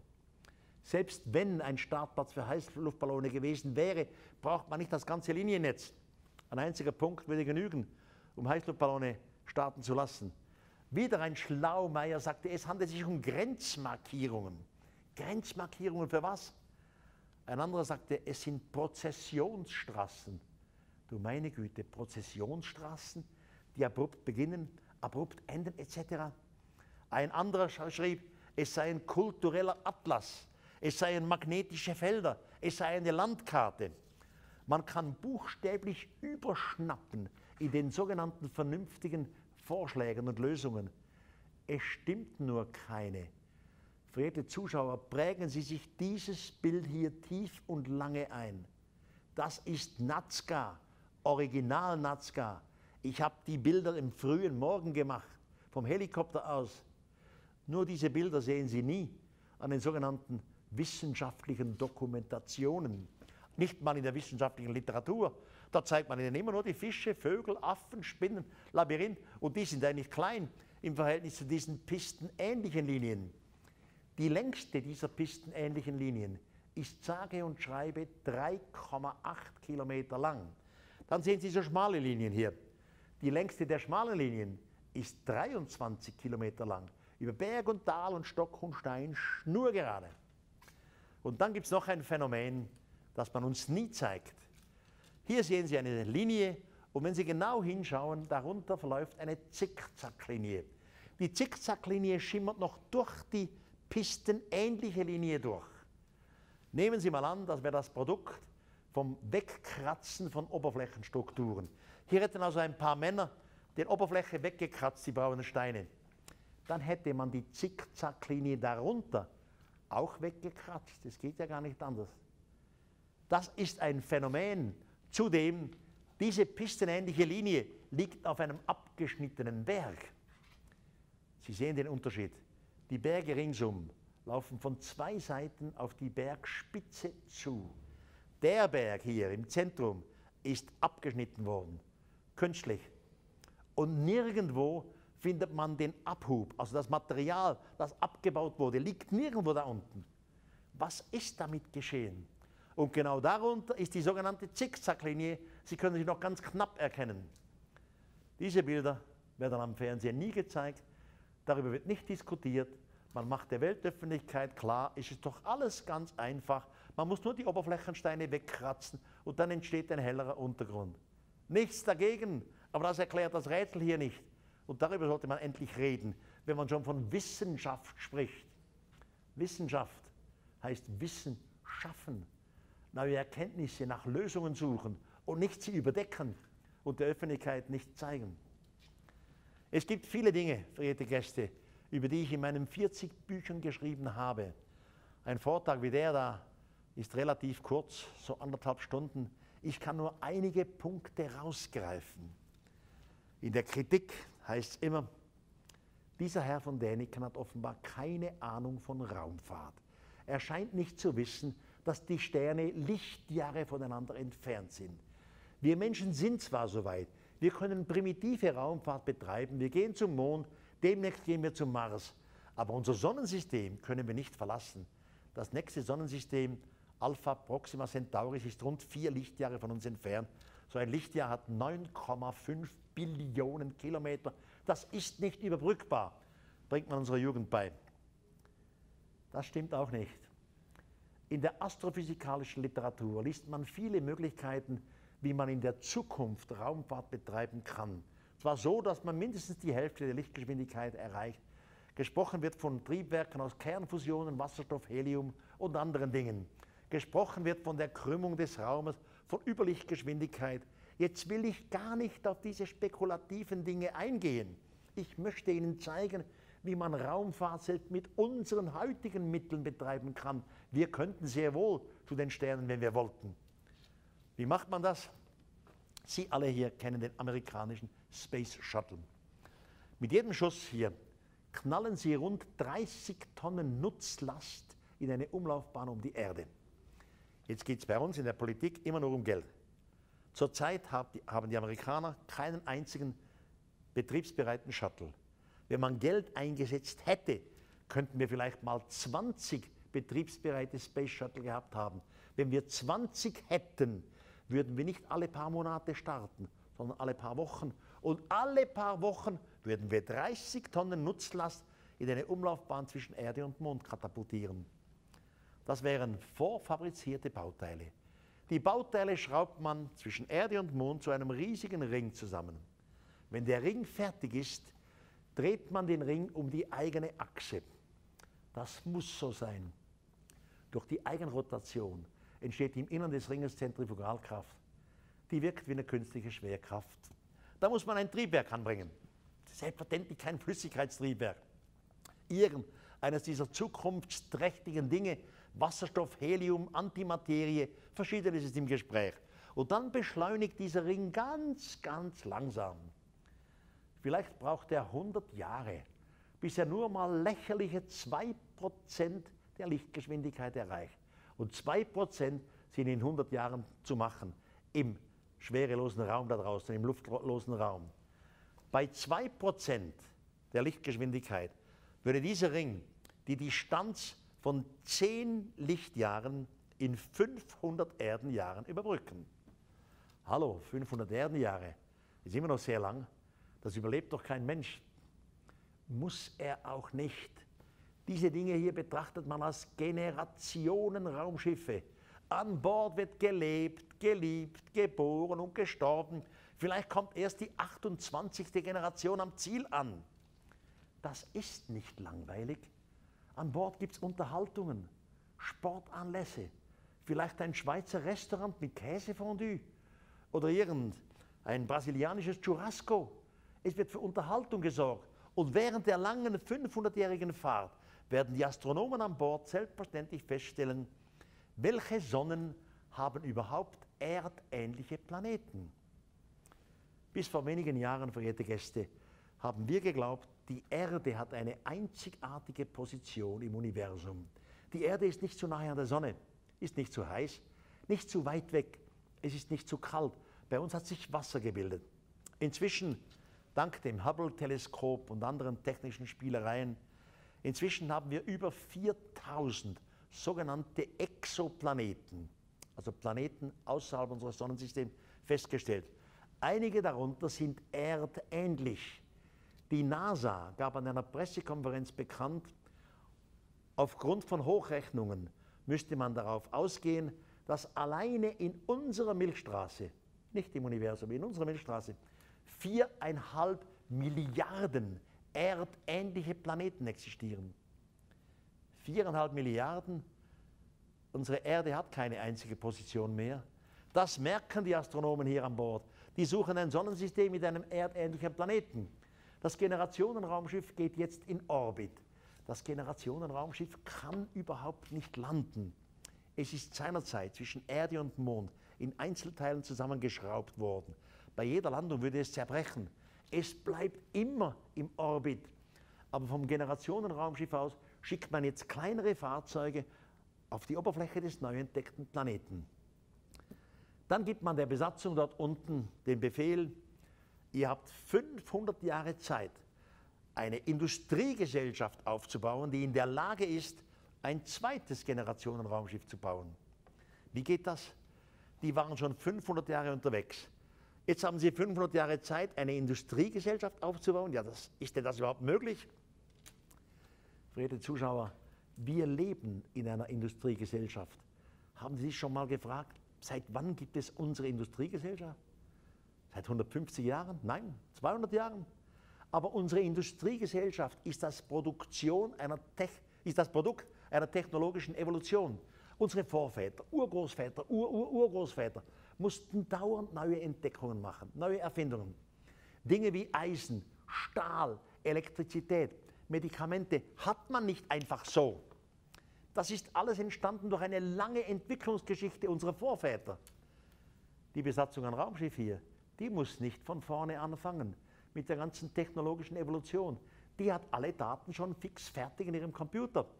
Das Generationenraumschiff sagt denen vom Orbit aus, hallo Freunde, dort unten findet ihr Erdöl. In jedem Kontinent findet ihr Mineralien, Erze, Rohstoffe, Gold, Silber etc. 500 Jahre reichen längstens für eine Entwicklungszeit bei der Vergangenheit, um eine Industriegesellschaft aufzubauen. Die neue Industriegesellschaft ist in der Lage, ein zweites Generationenraumschiff zu bauen. Und dann wird es richtig schön spannend. Zuerst mal war ein Raumschiff von der Erde gestartet und war 500 Jahre unterwegs. Nach weiteren 500 Jahren gibt es zwei Raumschiffe, das alte und das neue. Wieder ist jedes 500 Jahre unterwegs. Und wieder macht jedes nach 500 Jahren ein zweites Raumschiff. Es gibt dann also vier, acht, 16 etc. Es kommt ein Schneeballeffekt in Gang. Bei einer Ausbreitungsgeschwindigkeit von nur 2% der Lichtgeschwindigkeit würden Sie unsere gesamte Milchstraße in 10 Millionen Jahren kolonisieren. Von einem einzigen Punkt aus. Und der ganze Aufwand, den wir Menschen gehabt hätten, wäre das erste Raumschiff. So die ewige Leier, man könne das nicht machen, man könne nicht von Stern zu Stern gehen, stimmt ganz einfach nicht. Selbst mit primitiven Mitteln könnten wir es machen. Aber ich sagte im Laufe des Vortrags, die Außerirdischen kennen uns sehr gut. Sie kennen unsere Reaktion. Sie wissen, wie wir reagieren. Sie nehmen Rücksicht auf uns. Wieso sollen sie Rücksicht auf uns nehmen? Sind Außerirdische nicht völlig anders als wir? Verehrte Zuschauer, mir wirft man oft vor, ich sei ein Fantast. Und ich gebe hier in aller Öffentlichkeit zu, ich bin ein Fantast. Ich möchte nur zu bedenken geben, es sind die Fantasten, die die Welt in Atem halten und nicht die Erbsenzähler. Meine Fantasie reicht aus, mir Außerirdische vorzustellen da draußen, die irgendwelche Tentakel haben.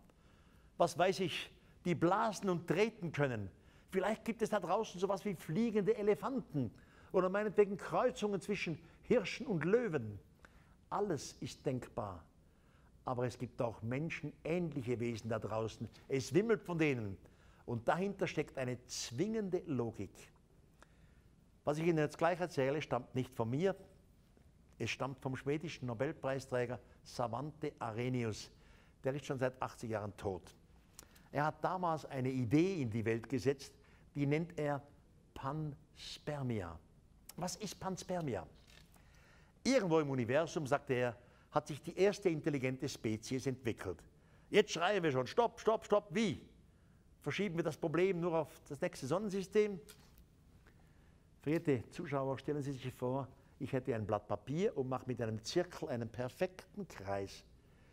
Und dann gebe ich das Blatt Papier den Zuschauern. Es geht von Hand zu Hand. Und ich frage jeden Zuschauer, wo hat der Kreis begonnen? Jeder Zuschauer weiß aus seiner Logik, der Kreis muss irgendwo begonnen haben. Herr von Däniken muss ja irgendwo angesetzt haben. Aber Sie können die Frage nicht beantworten. Der Kreis in sich ist geschlossen. Genauso ist es hier. Wir wissen nicht, wo es begonnen hat. Und das setzt die Religion an. Und in allem Respekt mit der Religion sagen wir an dem Punkt, hier ist Schöpfung, hier ist Gott. Ich bin einer von denen, die jeden Tag noch beten. Zu dieser grandiosen Schöpfung, zum grandiosen Geist des Universums. Wo es begonnen hat, weiß niemand. Ich auch nicht. Irgendwo hat es begonnen. Diese erste intelligente Spezies hatte ein Interesse daran, ihre eigene Lebensart in einem bestimmten Sektor der Milchstraße auszubreiten. Dazu nimmt man keine Raumschiffe. Man infiziert einen Sektor der Milchstraße mit Trillionen und Abertrillionen von DNS-Bausteinen. Wie geht das? Ich schlage mal vor, Sie sitzen im Stuhl zu Hause, reiben Sie an Ihrer Hand. Alleine durch die Reibung haben Sie jetzt ein paar hunderttausend Zellen weggerieben. Die liegen jetzt alle auf dem Tisch oder auf Ihrem Teppich am Boden. In jeder Zelle ist die gesamte DNS-Doppelhelix, diese Spirale hier. Und jede DNS enthält die ganze Information über ihren Körper, bis hinunter zum kleinsten Härchen, zum kleinsten C. Und nicht nur das, die ganze Information ihrer Vorfahren. Früher haben unsere Kriminalisten ja die Täter gefunden, indem man einen Fingerabdruck machte. Heute nicht nur einen Fingerabdruck, heute macht man einen DNS-Abdruck denn jeder hat eine eigene DNS. Prinzipiell sind wir alle miteinander verwandt, aber die DNS ist einzigartig für jeden von uns.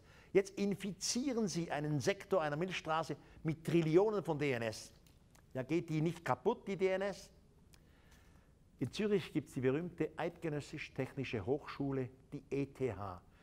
ETH-Physiker haben vor ein paar Jahren einen Versuch gemacht mit DNS. Ich habe das gelesen in einem Forschungsbericht. Man hat DNS extremer Kälte ausgesetzt und extremer Hitze. Es hat ihr nicht geschadet. So wie sie in normaler Temperatur war, hat sie sich wieder normal entwickelt. Man infiziert einen Sektor mit DNS. Man weiß ganz genau, der größte Teil dieser DNS wird in den Anzugsbereich einer Sonne geraten, wird verglühen. Ein anderer Teil gerät in den Anzugsbereich von Sonnen oder von Planeten, die völlig ungeeignet sind. Beispiel bei uns in Jupiter geht kaputt. Merkur viel zu heiß.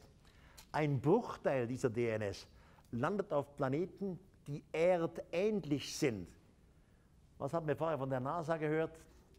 Alleine in unserer Milchstraße viereinhalb Milliarden erdähnliche Planeten. Jetzt erst beginnt das Leben. Die Evolution beginnt erst jetzt. Die Information kam von außen. Ich habe seinerzeit in meinem klugen Gymnasium, in dem ich sechs Jahre verbrachte, noch gelernt, alles begann auf der Erde. Die sogenannte Ursuppe. Die Atome haben sich geformt zu Molekülen, zu kleineren, größeren Molekülen, Makromolekülen, Molekülketten. Daraus entstand dann alles. Heute sagt die moderne Wissenschaft, die Ursuppentheorie ist vom Tisch. Es geht nicht aus verschiedenen Gründen nicht. Wegen den Säuren, die damals herrschten, wegen den Temperaturunterschieden etc., wegen den Vulkanen.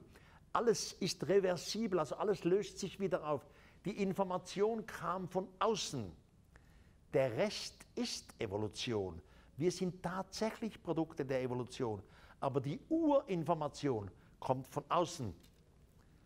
Du meine Güte, genau das steht in den alten heiligen Büchern der Menschheit. Ich kenne viele alte heiligen Schriften.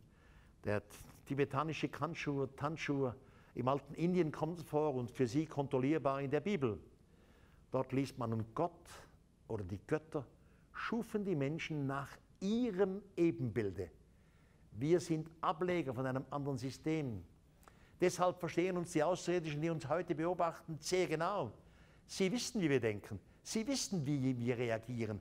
Das Ganze folgt einer zwingenden Logik. Es geht gar nicht anders. Nehmen Sie mal an, verehrte Gäste, wir wären soweit, wir Menschen, wir könnten Raumfahrt betreiben in größeren Distanzen. Jetzt würden die Wissenschaftler mal zusammensitzen und würden fragen, hallo, wohin sollen wir fliegen? Sie beginnen mit unserem eigenen Sonnensystem. Sollen wir zum Jupiter fliegen? mit Sicherheit nicht. Jupiter ist ein Gigant. Die Anziehungskraft zerquetscht uns sofort. Wir können nicht überleben im Jupiter. Sollen wir zum Merkur fliegen? Schöner Planet. Nein, Merkur ist viel zu nahe an der Sonne. Die Oberflächentemperatur beträgt immer noch 400 bis 500 Grad. Wir verbrennen ganz einfach auf dem Merkur. Wir Menschen werden von vornherein ein Gitter schieben. Wir wollen nur zu einem Planeten, der für uns überlebenswert ist. Wir wollen am Zielort ja wirken können. Dasselbe Gitter gilt für die anderen. Menschenähnliche Wesen besuchen menschenähnliche Planeten, erdähnliche Planeten. Die fliegenden Elefanten oder die Wesen mit Tentakel, die suchen sich Planeten mit Wesen mit Tentakeln oder Wesen mit Elefanten. Alles hat seine zwingende Logik. Dann entsteht hier auf der Erde tatsächlich langsam kleine Tiere. Evolutionärer Prozess. Die Evolution hat zwingende Formen. Gegen zwingende Formen kann niemand etwas machen. Was sind denn zwingende Formen? Jede intelligente Spezies hat Neugierde. Jede Neugierde zwingt zu fragen. Wenn Sie keine Neugierde haben, sind Sie keine intelligente Spezies. Die Neugierde zwingt Sie immer weiter. Nehmen Sie mal an, wir wären auf der Erde schon weit und wir wüssten alles. Unsere gescheiten Wissenschaftler hätten die menschlichen Gehirne durchforscht. Sie hätten ein Loch durch die Erde gemacht. Wir wüssten einfach alles. Ja, und dann sind immer noch die Lichtlein da oben am Firmament. Die Neugierde zwingt uns zu fragen, und was ist das? Wir haben gar keine Chance. Wir müssen Astronomie betreiben. Wir wollen hinausgeben. Wir wollen wissen, was auf dem Mars los ist oder auf dem Planeten von Alpha Centauri. Alles funktioniert nicht anders. Es geht nicht anders wegen den zwingenden Formen der Neugierde. Die Evolution kann alle möglichen Tiere hervorbringen. Beispielsweise bringt Evolution einen Affen hervor. Aber ein Affe kann nicht sprechen. Er kann keine Information austauschen. Evolution mag irgendwelche Mäuse hervorbringen, irgendwelche Krokodile. Mit Krokodilkrallen können sie keinen Computer entwickeln. Die Evolution bringt Fischarten hervor, die verschiedensten Arten. Unter Wasser entwickeln sie keine Elektrizität. Es geht nicht. Alles hat seine zwingenden Formen. Der Mensch, wie er ist, ist vorgezeichnet. Aber dann geschah noch etwas. Die Außerirdischen, die ihr, ihr äh, Panspermia-Spiel betrieben, die wissen selbstverständlich zum Vornherein, auf welchem Planeten die Botschaft angekommen ist. Sie betreiben ja Astronomie. Sie wissen ja, wo erdähnliche Planeten sind. Jetzt in einem späteren Zeitpunkt nimmt man ein Raumschiff, fliegt solche Planeten an und wie erwartet findet man zum Beispiel einen Schimpansen oder einen Affen. Jetzt nimmt man ganz einfach eine einzelne Zelle von einem Schimpansen, verändert in der Zelle die Basenreihenfolge der DNS. Es gibt nur vier Basen, die man jeweils austauschen kann. Die veränderte Base kommt in eine Nährlösung. Die DNS vermehrt sich. In der Nährlösung gleichzeitig wird sie zum Ei. Das Ei legt man in die Gebärmutter eines, eines Weibchens derselben Spezies, von Sperma und Ei in vitro. Eine, Spez, ein, ein Weibchen derselben Spezies. Das Weibchen wird nach einiger Zeit ein Kind gebären. Das Kind hat selbstverständlich die Evolution der Eltern. Wir sind Produkte der Evolution. Wir haben Knochenbau, Körper, Skelett und alles. Aber das Kind hat jetzt durch die gezielte künstliche Mutation einige Erbfaktoren mehr, die der Rest der Familie nicht hat. Verehrte Zuschauer, es gibt doch heute noch Schimpansen. Verschiedene Arten. Es gibt Gorillas. Es gibt Orang-Utans. Aber die alle haben kein Broadcast-Center. Sie können nicht sprechen. Sie können die Information nicht austauschen. Die alle haben die Neugierde nicht entwickelt. Wir sind aus dem Stamme herausgekommen. Evolution stimmt. Wenn Sie eine neue Population aus der Gruppe herziehen möchten, brauchen Sie mindestens zwei ein Männchen und ein Weibchen. Und damit landen sie prompt bei der Legende von Adam und Eva. Und Gott soll die Götter schufen die Menschen nach ihrem Ebenbilde. Adam und Eva haben sich vermehrt, aber oft in einer Weise, dass den Fremden nicht passte. Deshalb kamen sie wieder und haben eine Sintflut verursacht und das Experiment nochmal von vorne angefangen. Ja, kann man denn das beweisen? Und ist das auch wieder so eine dumme Behauptung? Verehrte Zuschauer, vor über 50 Jahren fand man Schriftrollen am Toten Meer, darunter eine Rolle, die nennt man die Lamech-Rolle. Was soll das sein? Man liest, Lamech sei ein Hirte gewesen, offenbar ein reicher Hirte. Er hatte große Herden. Er zog herum, überall, wo es Grünes zu fressen gab für die Tiere. Eines Tages kam er wieder in die häuslichen Zelte. Seine Frau, die hieß Batenosch, hatte gerade einem Knäblein ihr Leben geschenkt. Vater Lamech sah das Kind und sagte seiner Frau, Batenosch, das kann nicht mein Junge sein. Es geht nicht auf wegen den neun Monaten. Ich war ja abwesend. Zudem, der Junge sieht völlig anders aus. Anderes Gesicht, andere Augen. Das kann nicht mein Junge sein. Doch die Frau, die Batenosch, schwört ihrem Ehemann, sie habe mit niemandem Sex gehabt. Sie sagt ausdrücklich, ich schwöre dir, O Lamech, keiner der anderen Hirten, keiner der anderen Wächter oder der Diener oder Soldaten hat mich berührt. Aber da ist das Kind, das Kuckucksei in der Familie. Was macht Lamech? Er liebt seine Frau, er glaubt ihr. Besorgt macht er sich auf den Weg zu seinem eigenen Vater. Das ist der biblische Methuselah. Erzählt ihm die Geschichte, die da passiert ist. Methuselah weiß auch wieder nicht gescheit, was er machen soll. Geht seinerseits zu seinem Vater. Das ist niemand anders als Henoch der Henoch der Bibel, der siebte Patriarch vor der Flut, der erste Mensch, der die Erde in einem feurigen Wagen verlassen hat.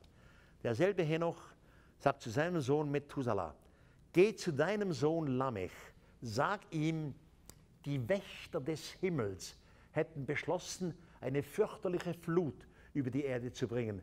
Denn das ganze Durcheinander hier, das Gewimmel müsse vernichtet werden. Lamech soll das Kind hier als sein eigenes annehmen. Die Wächter hätten die Frau Batenosch befruchtet, ohne sie, ohne sie geschlechtlich sexuell zu berühren. Er soll das Kind sein eigenes nennen, äh, annehmen und soll es Noah nennen. Dann kam die Flut. Jetzt wissen wir alle, Noah war der Stammvater. Wir alle sind Nachfahren von Noah. Wir alle tragen außerirdische Gene in uns. Die Geschichte ist zwingend Sie läuft gar nicht anders. Jetzt habe ich in meinen 40 Büchern eine ganze Menge Indizien zusammengetragen, um zu belegen, dass unsere Vorväter Besuch aus dem Weltall haben. In unserer Zeit merke ich, vielleicht muss ich gar nicht mehr allzu lange weiterforschen, denn die moderne Technologie macht es möglich, dass Dinge vor unsere Augen kommen, die wir früher nie gesehen haben. Dazu eine kleine Einführungsgeschichte. Sie alle kennen unseren Stammvater Abraham.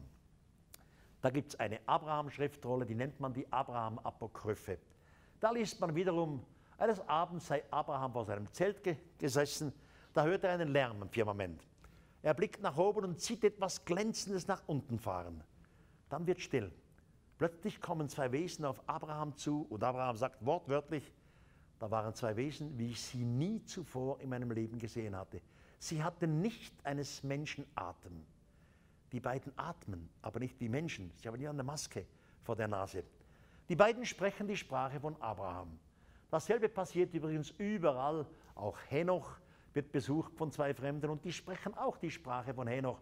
Und da bin ich oft gefragt worden, woher sollen denn Außerirdische unsere Sprachen kennen? Aber Entschuldigung, verehrte Zuschauer, vor 50 und 100 Jahren sind unsere Ethnologen hinausgegangen an den oberen Amazonas oder in Afrika an den Nil. Sie trafen auf Kulturen, die vollkommen fremde Sprachen gesprochen haben. Irgendwelche Zischlaute, Grunzlaute. Keiner der Eingeborenen sprach Englisch, Französisch, Portugiesisch, Spanisch oder gar Deutsch. Es waren immer die Ethnologen, die nach kurzer Zeit die Sprache der Eingeborenen gesprochen haben. Sprache war nie ein Problem. Ich gehe davon aus, die Außerirdischen verhielten sich ähnlich wie Ethnologen. Sie haben mit ihren technischen Möglichkeiten ihre Zielgruppe kurz beobachtet und in der Zeit die Sprache gelernt.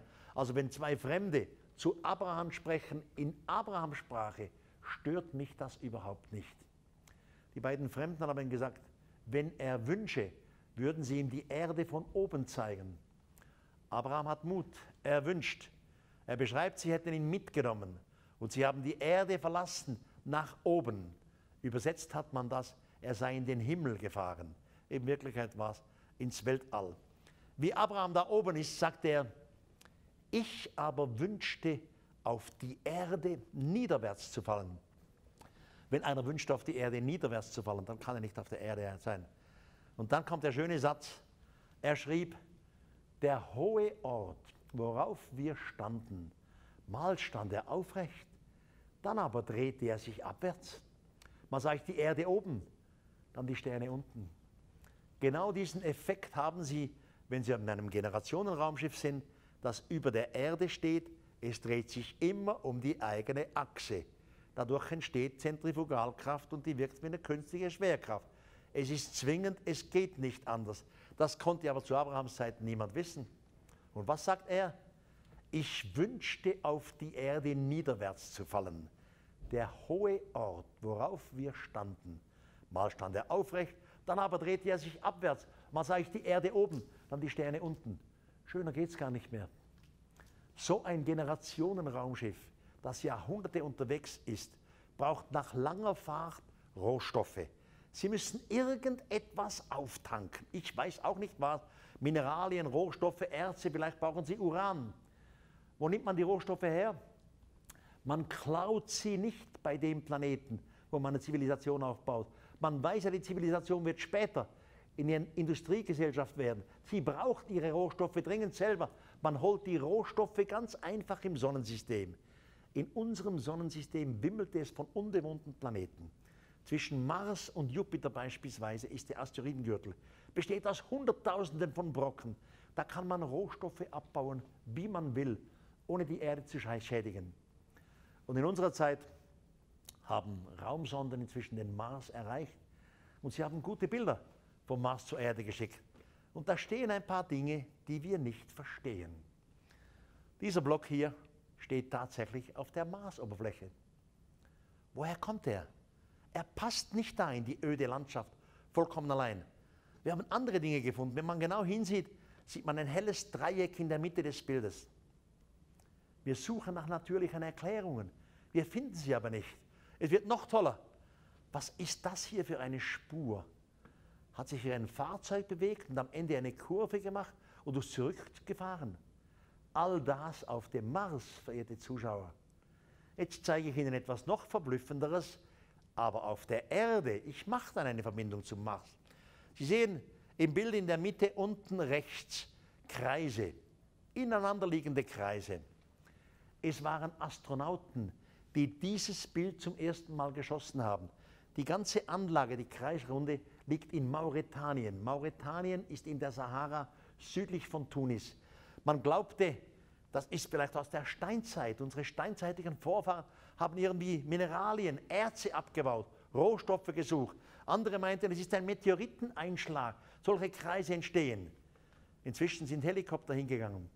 Wir wissen nicht, was das ist. In der Wissenschaft nennt man es das Auge Afrikas.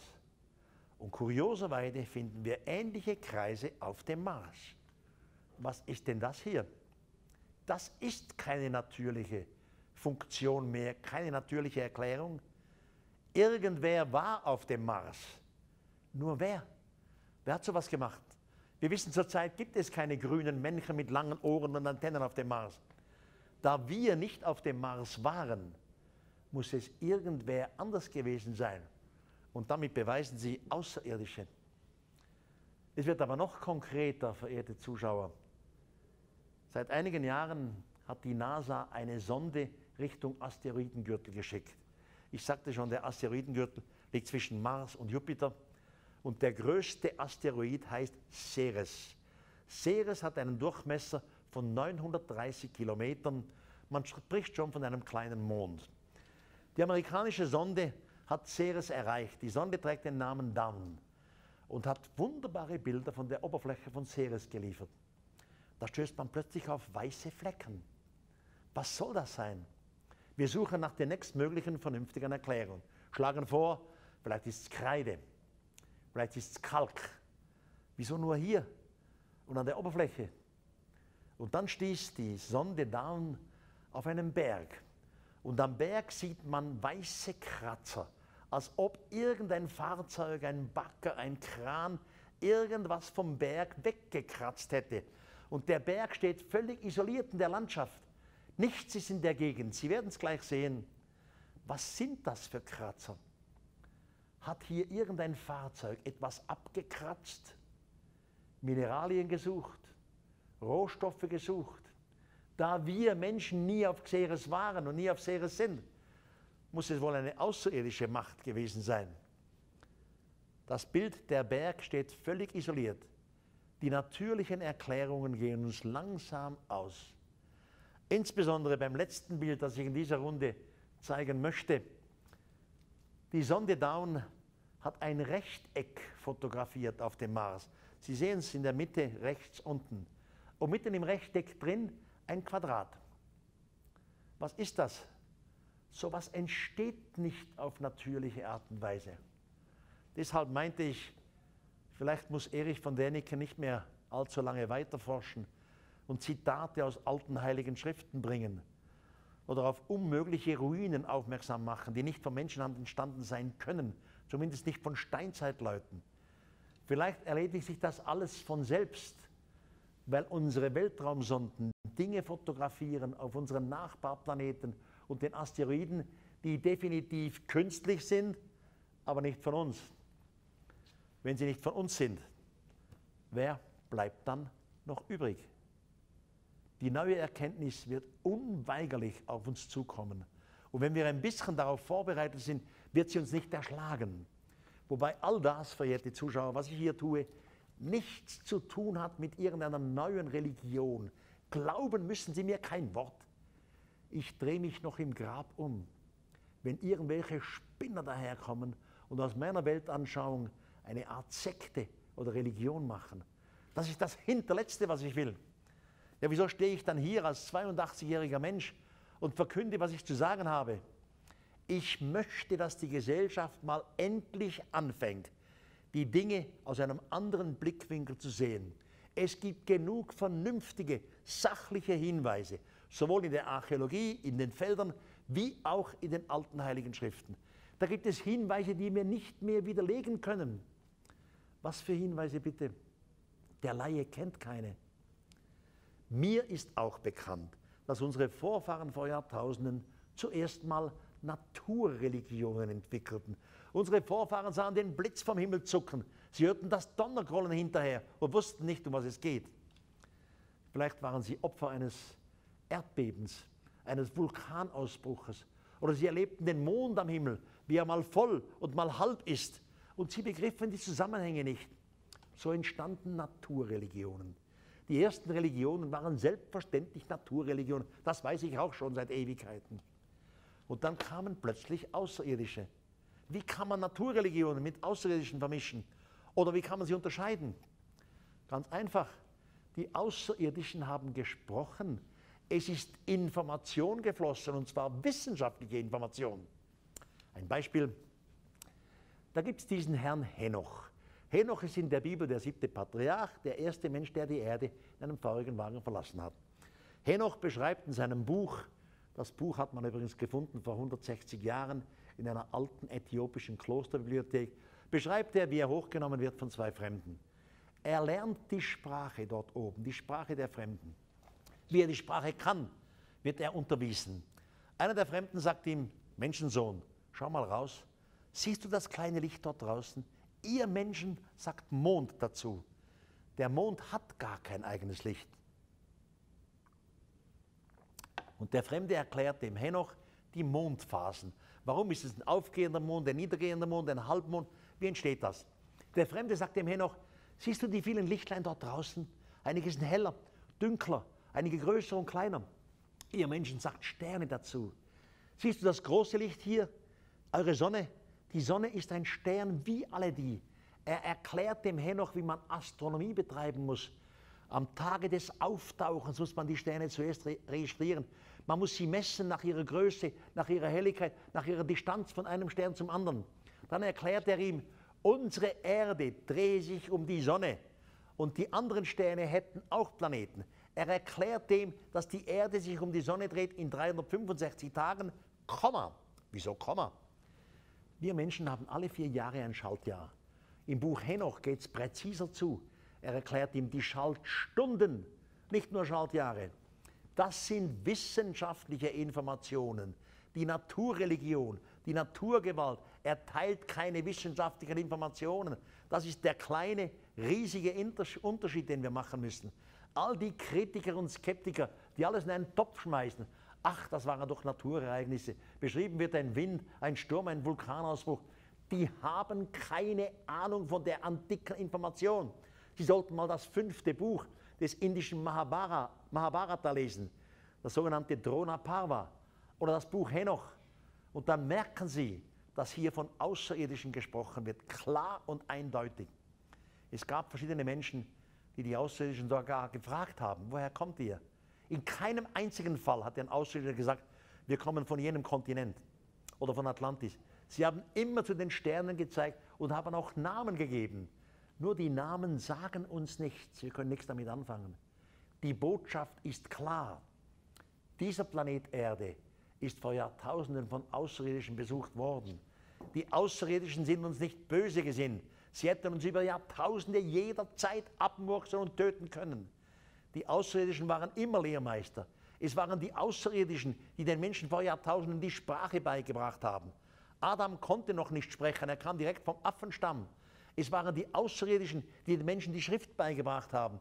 So überliefert in verschiedenen sumerischen Legenden. Es waren die Außerirdischen, welche die Menschen gewarnt haben vor einer Flut und sie gezwungen haben, baut ein Schiff. Die Flut kommt dann und dann. Sie wussten ganz genau, dass sie selber auslösen. Nur ein paar Gerechte, die sexuell nicht verseucht werden, sollten überlegen. Es waren die Außerirdischen, die Bathenosch, die Frau von, von äh, äh, Lamech, künstlich befruchtet haben. Das steht alles in den Texten. Wer die Texte kennt, für den ist die Lage klar. Und wer sie nicht kennt, der soll zuhören und schweigen. Verehrte Zuschauer, es war mir eine Ehre und ein Vergnügen, Ihnen einen ganz, ganz kurzen Ausschnitt aus meinem Lebenwerk zu zeigen. Ich wünsche mir, ich darf wieder mal zu Ihnen sprechen. Auf Wiedersehen.